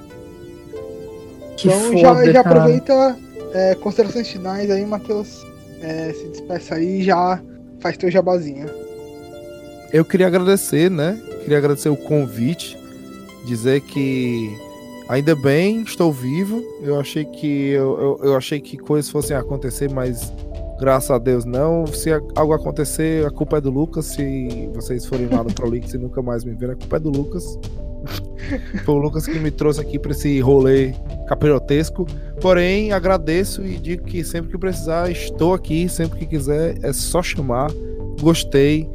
E foi muito massa. Passei medo, mas é bom passar medo junto. E aí, mais uma vez reforçando, se você quiser um pouquinho mais do tostão da minha voz, você pode me ver lá no Prolixo. tá? Você pode me ouvir lá falando besteira. E é, é isso aí. Muito obrigado, Lucas. Valeu, é, Flávio. Cara, ah, Instagram é Flávio Lozada, Twitter é Flávio Underline. É Flávio Lozada Underline 1. De vez em quando eu tô falando de receita, porque eu sou cozinheiro, já chefiei algumas casas por aí. Ah, e é só isso mesmo, não tem podcast, não tem YouTube, não tem nada. E agradecer o convite, cara. Porra, valeuzão, obrigado. E eu pensei que eu tinha umas histórias bem pavorosas, mas depois ver que a galera é bem pior do que eles pensam, bem pior. É porque as tuas são constantes, velho. A tua. Tu tem As coisas acontecem agora, eu o, a- a- o que- por isso que é mais aterrorizante as tuas, porque tu acontece o tempo inteiro, velho. É isso, eu tem umas que tá acontecendo comigo agora, mas a gente conversa depois sobre isso. Deixa eu ver o que a gente Então, porra, vai se fuder, não, não. E valeu, cara, brigadão. E a gente se esbarra por aí pelo caminho. Valeu, cara. É, Steph. Bom, mais uma vez, muito obrigada por me chamar. Por favor, me chamem sempre. Eu adoro participar, adoro contar as histórias capirotescas, principalmente- aqui com os meninos. E, bom, já queimei a largada lá no início, mas reforçando, se quiserem me encontrar no Instagram, no TikTok, tem Steph Barchieri, tem eu cantando lá, igual um demônio também. Pra quem não sabe, eu sou vocalista de metal, canto vo com vocal gutural. Então vocês vão me ouvir cantando Sepultura, Ark Enemy, Lamb of God e afins. E no Twitter vocês me acham lá como Undead Steph. Mas se vocês procurarem lá pelo Estranho Cash, procurarem pelo perfil do Lucas, vocês me encontram com facilidade também. É isso, meninos. Muito obrigada. Uma boa noite para vocês. Valeu, boa noite, galera. Pessoal, vou deixar o convite aí pra vocês. É, quem quiser mandar histórias aí, eu já recebi algumas por DM no, no Twitter. É, Lucas underline Gandra underline. Mas vocês podem mandar também no Instagram do Estranho Cast. Eu vou estar fazendo um compiladão aí com, com as histórias da galera. Eu não sei se eu vou. é, como é que vai ser o formato ainda, se eu vou fazer um episódio só com histórias do pessoal ou se eu vou contar junto num bate-papo com a galera aí. Vou, vou ver ainda melhor forma. Me chama pra ler, eu quero ler. É, Pai, se não vai- fosse analfabeto funcional, eu, se, eu- se eu tivesse mais do que segundo grau aqui, eu pedi, pedi pra chamar a lei, mas o, teve uma vez que eu fui fazer uma leitura de e-mails lá no Prolix, meu amigo, pense num programa que quase não sai, viu? Aí, o- an- antes, Agora que, eu me, agora que eu me toquei, ó. Sou tão lesado, eu esqueci de falar as redes do Prolix, né? Arroba podcast Prolix, viu, pessoal? Só ir lá. Eu vou te dizer Olha que eu não aí. quero nem ler essas histórias, porque já, pra mim já basta as minhas, tá ligado? Eu não preciso ler as histórias dos outros pra ficar com medo. Hum. Não, eu tô, eu tô, de medo já minha umas... vida, né, meu chapa? Exatamente. Eu tô recebendo umas da hora, umas que vai, vou fazer um compiladão aí. E provavelmente esse, esse formato vai ser semanal. A gente vai vendo aí como é que vai ser. E a gente vai se encontrar aí toda terça. Então, esse episódio vai estar tá saindo terça-feira.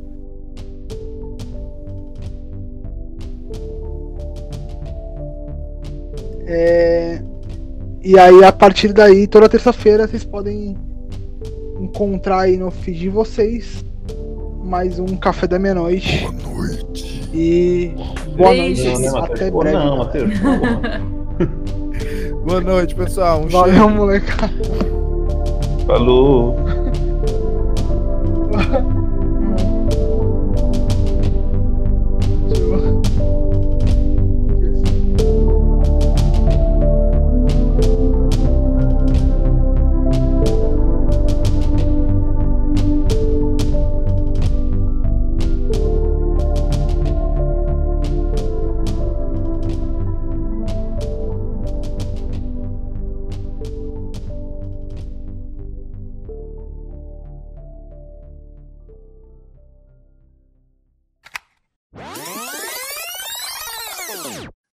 Legal que o, Craig mandou mensagem avisando que não estava gravando, mas ele, ele capturou os áudios. Então, meu, meu coração, meu coração parou por um breve tipo momento. Tipo caralho, quatro horas de bruto pra nada. Exato.